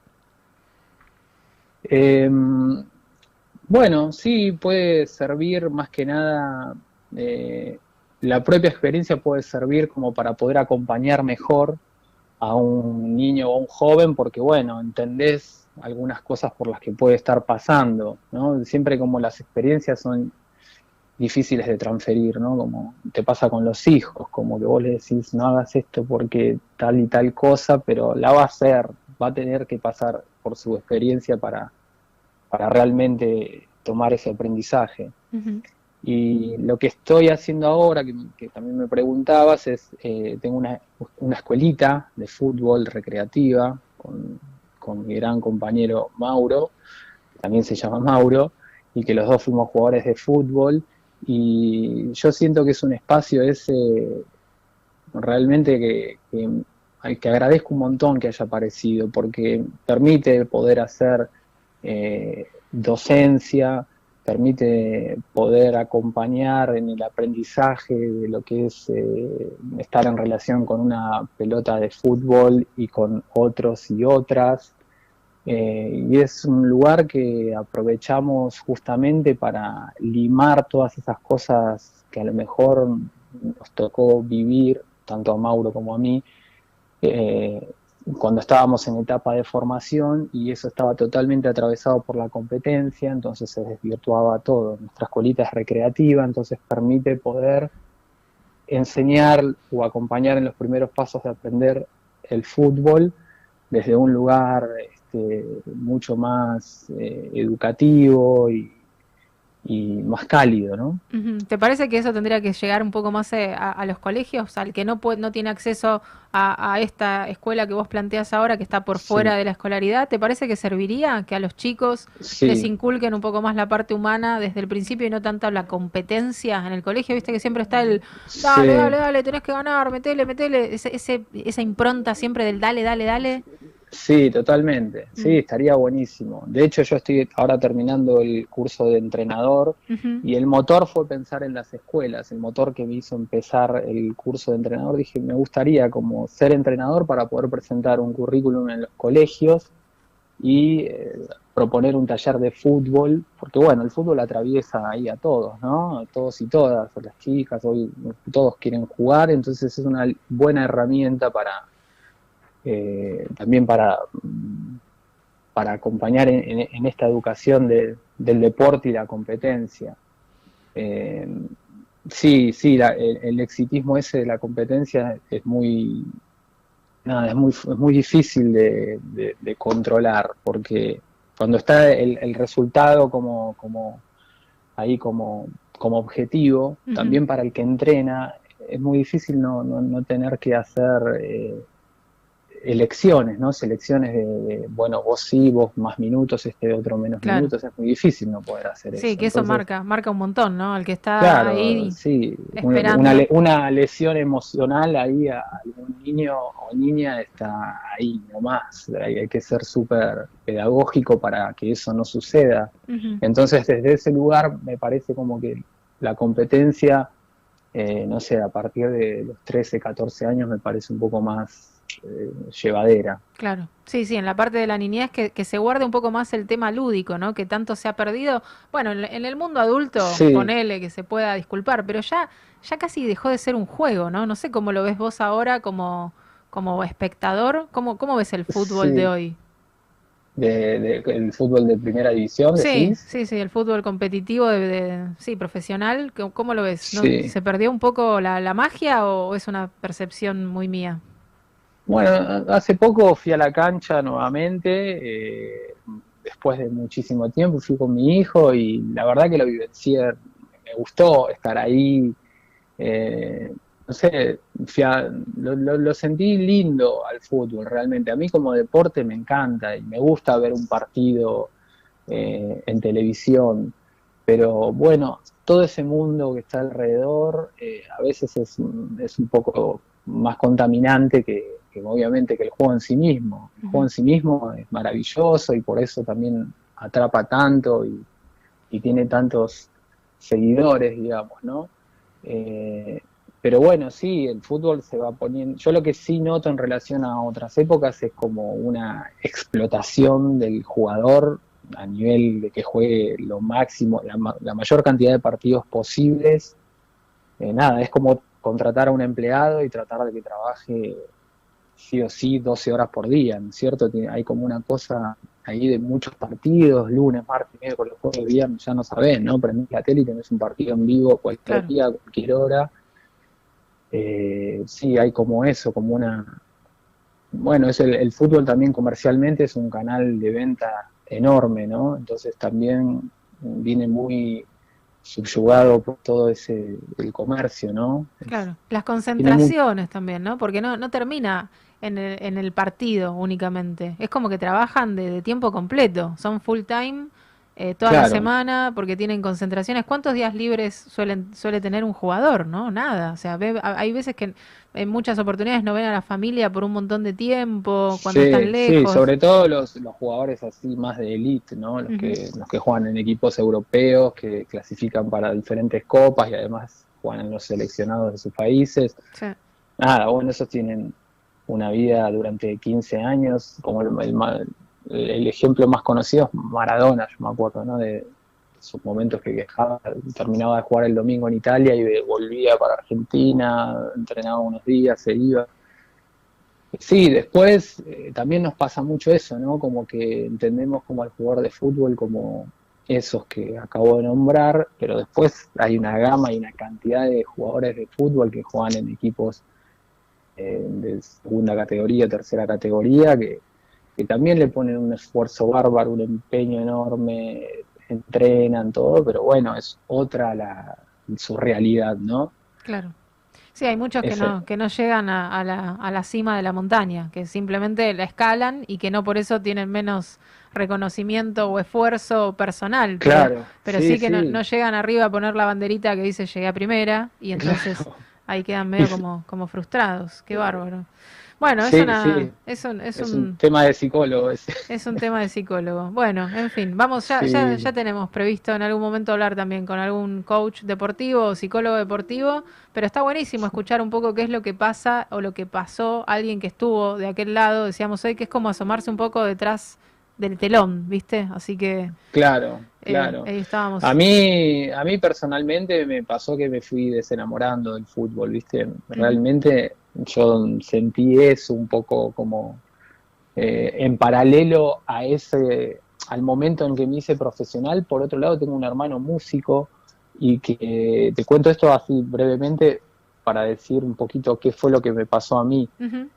Él entró en un grupo, en Todos Tus Muertos, un grupo alternativo, digamos, y entonces yo empecé a conocer también el mundo alternativo. Con esto lo que quiero decir es que se me empezó a abrir un poco la cabeza, a, a recibir otra información de la que la clásica que uno estaba acostumbrado a recibir. Y entonces eso para mí fue un gran, un gran disparador y empecé a cuestionar muchísimas cosas del mundo del fútbol, ¿no? que tienen que ver con que es un mundo súper conservador y bueno, yo estaba eh, viviendo por otro lado otra cuestión de mucha más apertura, de más conciencia y realmente llegó un momento donde ya no ya no, no, podía como partirme en dos de esa manera en cuanto a mi día a día.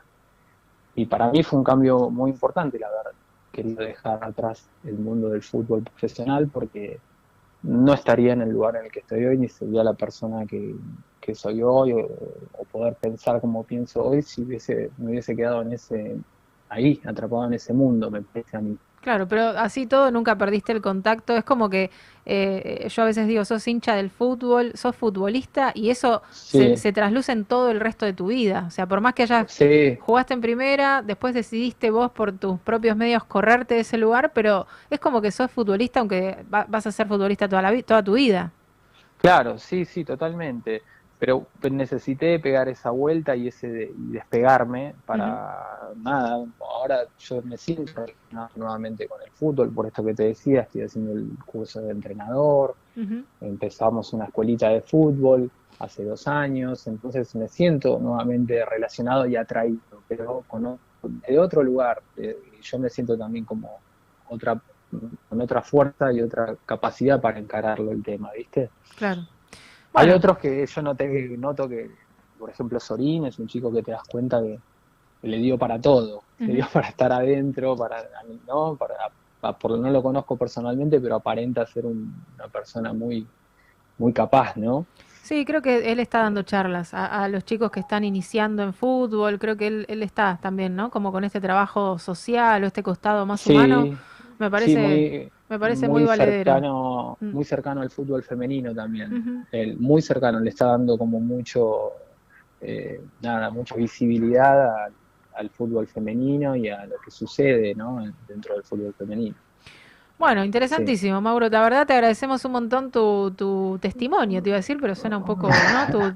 todo, todo, lo que nos, nos, has contado, porque decíamos, hoy nos asomamos un poco detrás de, ese gran telón que es el, fútbol profesional y a ese lugar a donde todos quieren llegar y, también nos encontramos con esto, ¿no? Con, con dos personas que estuvieron ahí y que dijeron, bueno, hasta acá llego, eh, no, no, da para más y, y, después vuelven a relacionarse o siguen relacionándose con el fútbol desde otro costado. Así que eh, Totalmente. Interesantísimo de todo lo que nos has contado. Te, contaba entonces, eh, está el congreso este que vos me hablabas esto de, de la cuestión femenina y todo, volvemos Sí. a, a- a rememorar un poco entonces que el 9 y el 10 está este primer congreso de género, deporte y diversidad, a ver si ahí se mueve alguna ficha cuando se arma. ¿Dónde Sí. dijiste que iba a ser? ¿Puede ser que dijiste Chaco? Sí, es en el Chaco. Ah, es en, en- en Chaco va a ser un... qué particular, ¿no? Que sea Sí. allá.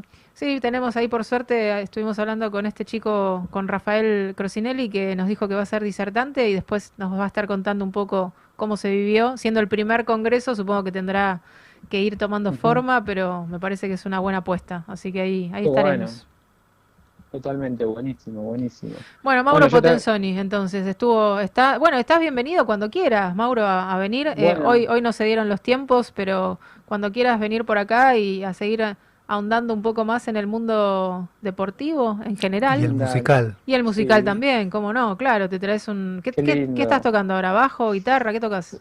Eh, Sí, el bajo, digamos que es lo que más domino, pero estoy copado con la batería también. Ah, bien. mucho la pero, me- bien. pero el bajo es lo que más puedo tocar. Bueno, tengo muchas más preguntas ahora, pero ya se nos ha terminado el tiempo porque también la destreza física, ¿no? Esta cuestión de la dualidad, de usar la pierna derecha, izquierda, de la batería, La manos. coordinación. Tengo más preguntas Sí. para, para Mauro, así que vas a, vas a tener que volver a conversar con nosotros a, a la brevedad. Sí, dale, dale, ningún problema. Listo. Gracias, Lau, por Bueno, la te- invitación. te dejamos- Un saludo ahí al compañero Pedro. Gracias. Te dejamos disfrutar tu pizza permitida, entonces buen fin de semana. Gracias, rico, bueno, dale, muchas gracias. Buen Un abrazo. también. Abrazo. Bueno, ¿cuánto fútbol hoy, eh? No me dio para ¿Cuánta- meter bocadillo porque no sabía Ah, que contaba- podía aportar ahí. Sí, contaba mucho Estaba solo, bueno, contaba estaba- mucho el sí, solo sí, sí. también. eh, eh, eh, bueno, antes hablábamos con, con Rafael también, que es comunicador y que está ahora dedicado a, a todo este, este mundo de, de contar un poco. Está bueno, ¿no? Que ellos salgan a, a decir, bueno, escribí un libro, eh, Rafa. Bien, Claro. ya le digo Rafa, ya es amigo de la casa. Sí, sí. Vamos a ver si el viernes próximo o el otro nos cuenta entonces qué es lo que va a pasar en este, en este congreso. Señor. eh, Señora.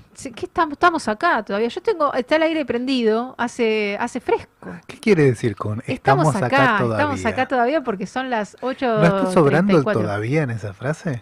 No, lo que yo le quiero decir es que siempre me pasa lo mismo en este horario. Me A ver. empieza a dar hambre. Ah, ya encargamos la pizza. El aire acondicionado prendido porque hay una humedad, un frizz tengo en el pelo Insoportable. Se me enfrían los pies, Pedro, sin Instagram. Ah, Entonces, Vos lo que estás necesitando, ¿sabes Ah, qué es? Sí, sé lo que es, ¿Qué es? pero de colores. ¿Unas medias de la media? Unas medias, pero de esas lindas quiero, ¿eh? Un día tan húmedo como hoy de toalla tienen que ser. Sí, por favor. A la media socks me, me Te puede- comunicas por Instagram a la media.sox las medias que se te ocurran. ¿Viste las de la banana? Lo que son Una no, cosa no, de una locos. cosa de loco. Me gustan todas, no sé cuál definir, pero no importa, porque sacan más y sacan más y sacan más. A la media punto socks. Hay una... Bueno, vamos a dejarlo para después. Iba a plantear una, una media posible, un Una diseño me- de media. Pero ¿Quiere pedir medialunas también? Y así Ah, la, la hacemos sería completa. glorioso, pero ¿quién porque se las pedimos? No, no sé, porque estamos hablando No. de la media, el soquete. Eh, yo le digo una cosa, eh, tengo unas cartucheritas ahí, una cuestión de diseño. algo vi. No. ¿Qué es eso? Ahora las vamos a poner en cámara porque son imperdibles. Cuénteme, Eh, cuénteme. Pacífica, Pacífica guion bajo Buenos Aires. Lo que quieras, lo que quieras. Si tenés que regalar Ah. algo, quedas bien seguro. Objetos de diseño. Objetos de diseño, pero de alto diseño. Lindos, bolsitos, cartucherita. La, sé Pero que estas tienen forma de pez, ¿puede ser? son un pececito, divino, Ah, divino, divino. Ahora, ahora le muestro en cámara en un ratito nada más. Le voy a compartir un tema musical. Por favor. Porque seguimos haciendo radio, seguimos en antes de lo previsto. Hasta las 9 nos quedamos por acá. ¿Llamó alguien? ¿Te llamó alguien a vos? Después le comento. Después me comenta. Después de la pausa. 2780-3714 por las dudas, si me quiere llamar, qué sé yo, sé, vos, ponele que me llame, pero justo ahora lo voy a hacer cantar. Eh, le voy a compartir este temazo que lo hace con Moyo. ¿Lo tiene a Moyo? Sí, señora. Bueno, escúcheme y Ricardo. después el mismísimo. Ahora, ahora seguimos hablando. El aire. Estamos en el ¿Qué aire. día estamos futbolero? ¿Qué día futbolero, futbolístico, futbolón? Pero hablamos de la parte interesante. No Sí. hablamos del, del, del show. del show. No hablamos del show. Hablamos de la cocina. Ahora en un rato vamos a hablar, en 5 o 6 minutos, como mucho, eh, vamos a tener a nuestro columnista que nos va a contar qué viene, qué se viene de fútbol, ¿no? El Mauro de se la viene, gente. qué se viene. Eh, siempre hay fútbol, es verdad lo que decía Mauro. Siempre hay fútbol y además en todos lados hay fútbol. Es el deporte Por excelencia. por excelencia. ¿Por qué es el que se ha llevado todos los premios, no? Es una muy buena pregunta. Porque es tan lindo como él lo describía. Yo no le encuentro tanta belleza, pero bueno. Es fácil armar un partido de fútbol con las cosas que tenés alrededor. Creo Claro, que tiene que ver con eso. Sí, puede ser. Es práctico. Bueno, pero el básquet en tal caso, bueno, no, porque tiene que picar la pelota. Tenés que tener un aro en altura. el Ya ahí tenés una complejidad. Sí, es cierto. Sí. ¿Qué otro sería? Sí, todos tienen al- alguna complejidad. Esto es como... El rugby tenés que tener una pelota ovalada. ¿Se puede jugar Imposible. rugby con una pelota redonda? No. Sí. ¿No? ¿Se te No. escapa? ¿Se te Ah, va? ¿Cómo haces? No. Se te va. Bueno, no sé, también está la cuestión de que siempre como el apasionamiento, ¿no? ¿Cuán- ¿Cuál es la línea que divide el, el apasionado del fanático? El fanático me preocupa un poco. Siempre Bueno. me preocupó. Cuando iba a la cancha siempre me, me parecía esa cuestión de que, ¿no? De ver a la gente como... Ah, así que en- enardecida. Así, ¿Qué le pasa a esta persona? Estuvo toda la semana esperando para venir acá a escupir cuando habla, ¿viste? Cuando ya no se dan ni cuenta. Junta, Claro, toda la claro, semana claro. junta no Tapalo con diario, es, es lo que decía él, ¿no? Eso, tapalo con diario, se muere. Nunca me voy a olvidar, iba No, con mi abuelo. Con mi abuelo iba a la cancha. Yo tendría 10, 12 años y escuchaba tapalo con diario. Digo, ¿qué está diciendo? Claro, horrible.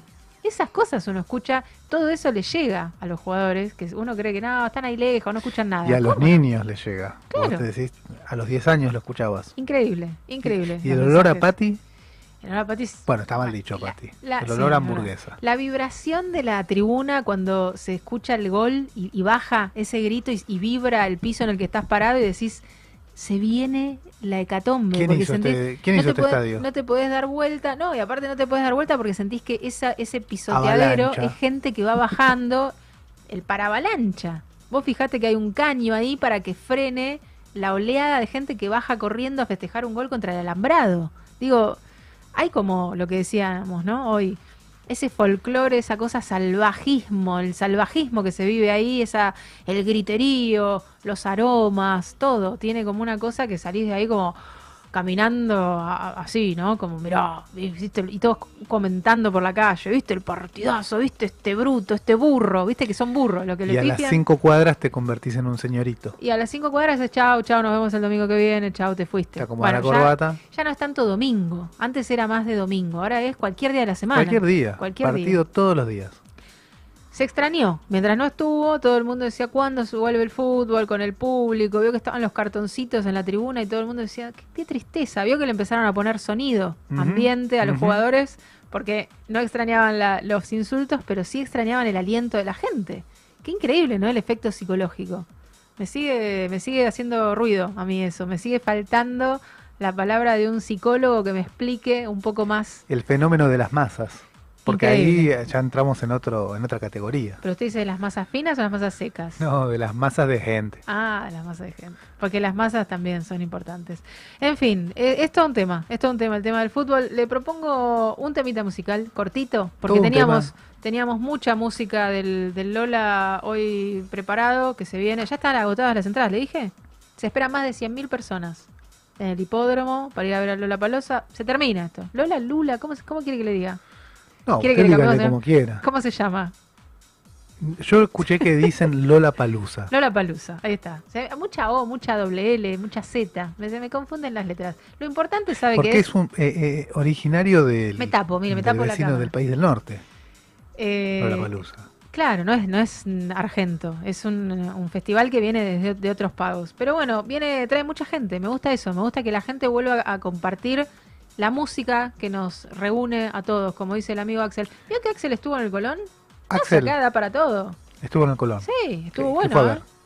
No, Axel estuvo en el Colón cantando, No, llevó a mucha gente, ah, estuvo con Rosana. mal. No, pensé que había ido a ver algo. Rosana, Los Palmeras, se dio el gusto, estuvo impecable, vestido de frac, el flaco ahí cantando en el, el colón brillante. No, no, estuvo, fue la semana Contento pasada. él. Muy bueno, muy yo también, est- estuvo Baute. Se trajo gente de otros lados, ¿vio? No, no todos acá de la zona. Se trajo jo- Baute es colombiano, ¿lo tiene? Sí, Baute? sí, sí, claro. El del Jopo Rubio, Sí. ya medio canoso. Estoy En tratando fin. de acordarme el nombre, pero no. Carlos. Carlos Baute, sí. Bueno, lindo, lindo, estuvo muy lindo. Vi algunas cosillas ahí por el teléfono que me chorré información, como le decía hoy, y la verdad que se, se disfrutaba. Me, me Poner un arroz. Me- Sí, sí, lo voy a, a dejar que se seque. Bueno, le compartimos un temita más a la gente del público. Dele. Eh, tenemos Foo Fighter, ponele que es una de las estrellas que viene.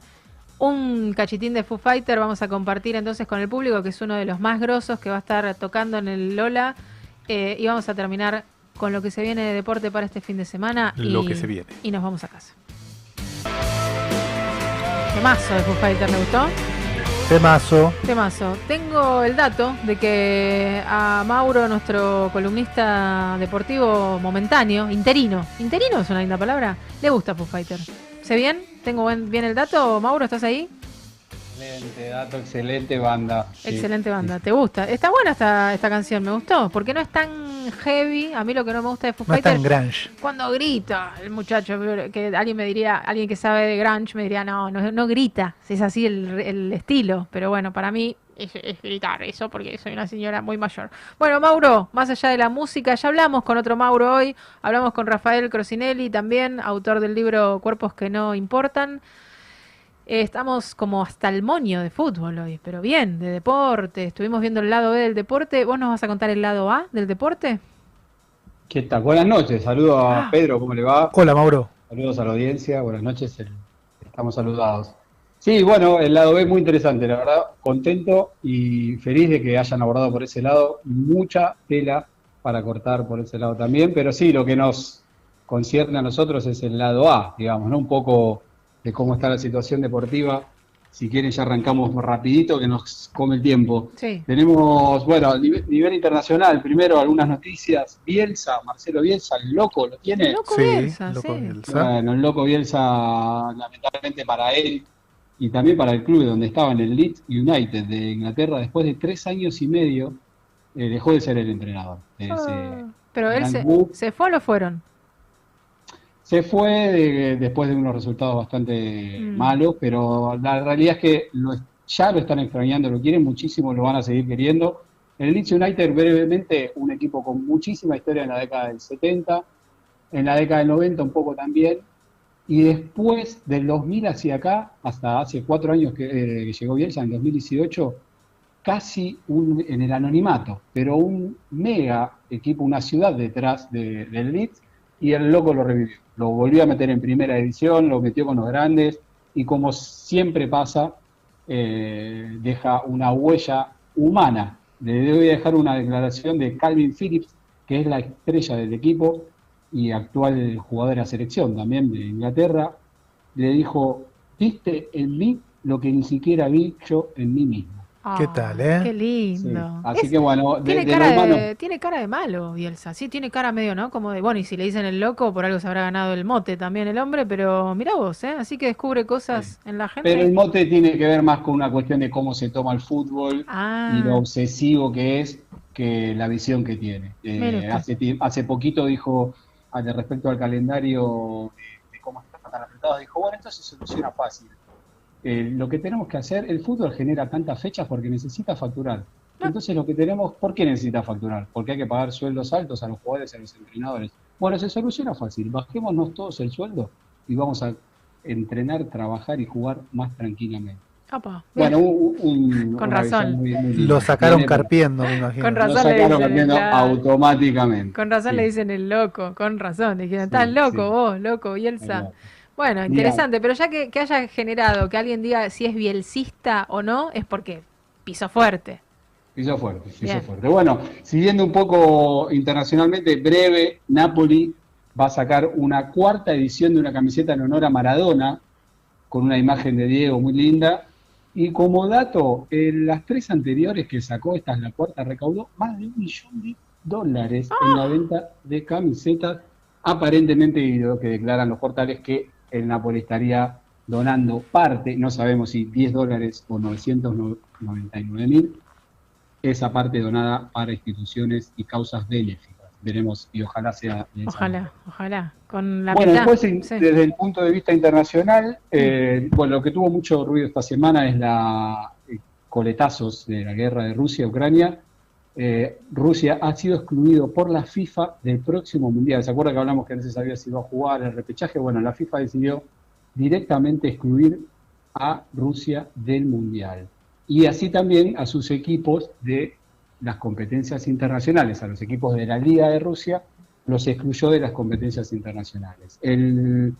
Rusia, la Confederación de Fútbol, va a apelar esto en el TAS, otro día hablamos de qué es el TAS, va a intentar rever esta, esta decisión, pero bueno, aparentemente está muy firme. Y se genera con esto eh, cierta polémica. Le voy a contar por qué, porque además de esto, eh, también se analiza dejar libre a los jugadores extranjeros que están jugando en Rusia, ¿sí? libertad de acción, y además en otros deportes como por ejemplo la Fórmula 1, Nikita Mazepin, un corredor de Fórmula 1, sería también rescindido su contrato del equipo Haas de Fórmula 1 y han dejado también fuera de los Juegos Paralímpicos que se juegan en Beijing, también se excluyó a la delegación rusa. Entonces se está generando toda una polémica en base a, ¿está bien o no está tan bien esto de que paguen todos los ciudadanos rusos por lo que está pasando y obviamente todos estamos en contra. Bueno, ahí está la polémica ya generada en el mundo del deporte.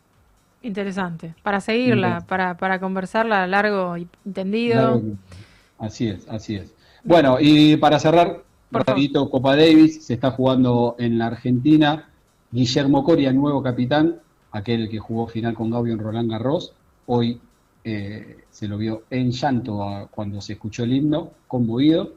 Y el equipo que conduce ganó los dos partidos que jugó en singles, ganó Schwartman y Baez, así que bueno, él está encaminado, es al mejor de cinco. Ganó está 2 a 0, mañana se juegan los dobles, si gana Argentina, gana la serie, y si no, se desempatará el día domingo. Qué difícil entender la manera de contar del, tenis, ¿no? no, ah, el 15, 0, 15, 30, 40. Igual cuando dijo en llanto pensé que iba a decir en llanta. Digo, uy, pobre, pinchó la rueda. Pensé no, es verdad. No sé por qué la complicaron con el tenis así, pero tiene, una explicación horaria, me parece, ¿no? 15, 30. 15, 30. Sí, pero no, es tan sencillo. Me pierdo a veces entre el, ¡ah! el ruido que hacen, pa, y el referee que está sentadito en la silla diciendo, ¡oh! Oh, no le entiendo, lo, no entiendo el gesto. Eso es lo que están en los costados, ¿no? Claro, Y, él, me vuelve loca a los chiquitos que, a los que devuelven la pelota. Uy, se comen cada. Me encanta cuando corren.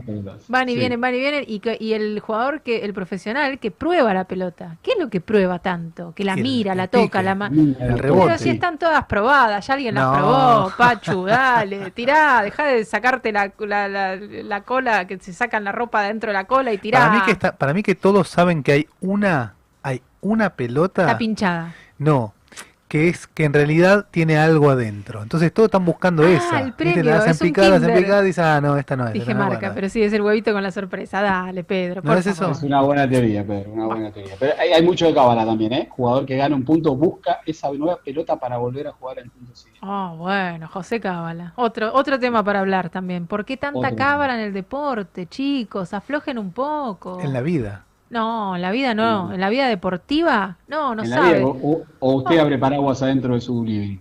No paso por abajo de una escalera tampoco, pero las cábalas. No, no, pero la cuestión futbolera es algo que. ¿No matas un gallo antes de ir a la guerra?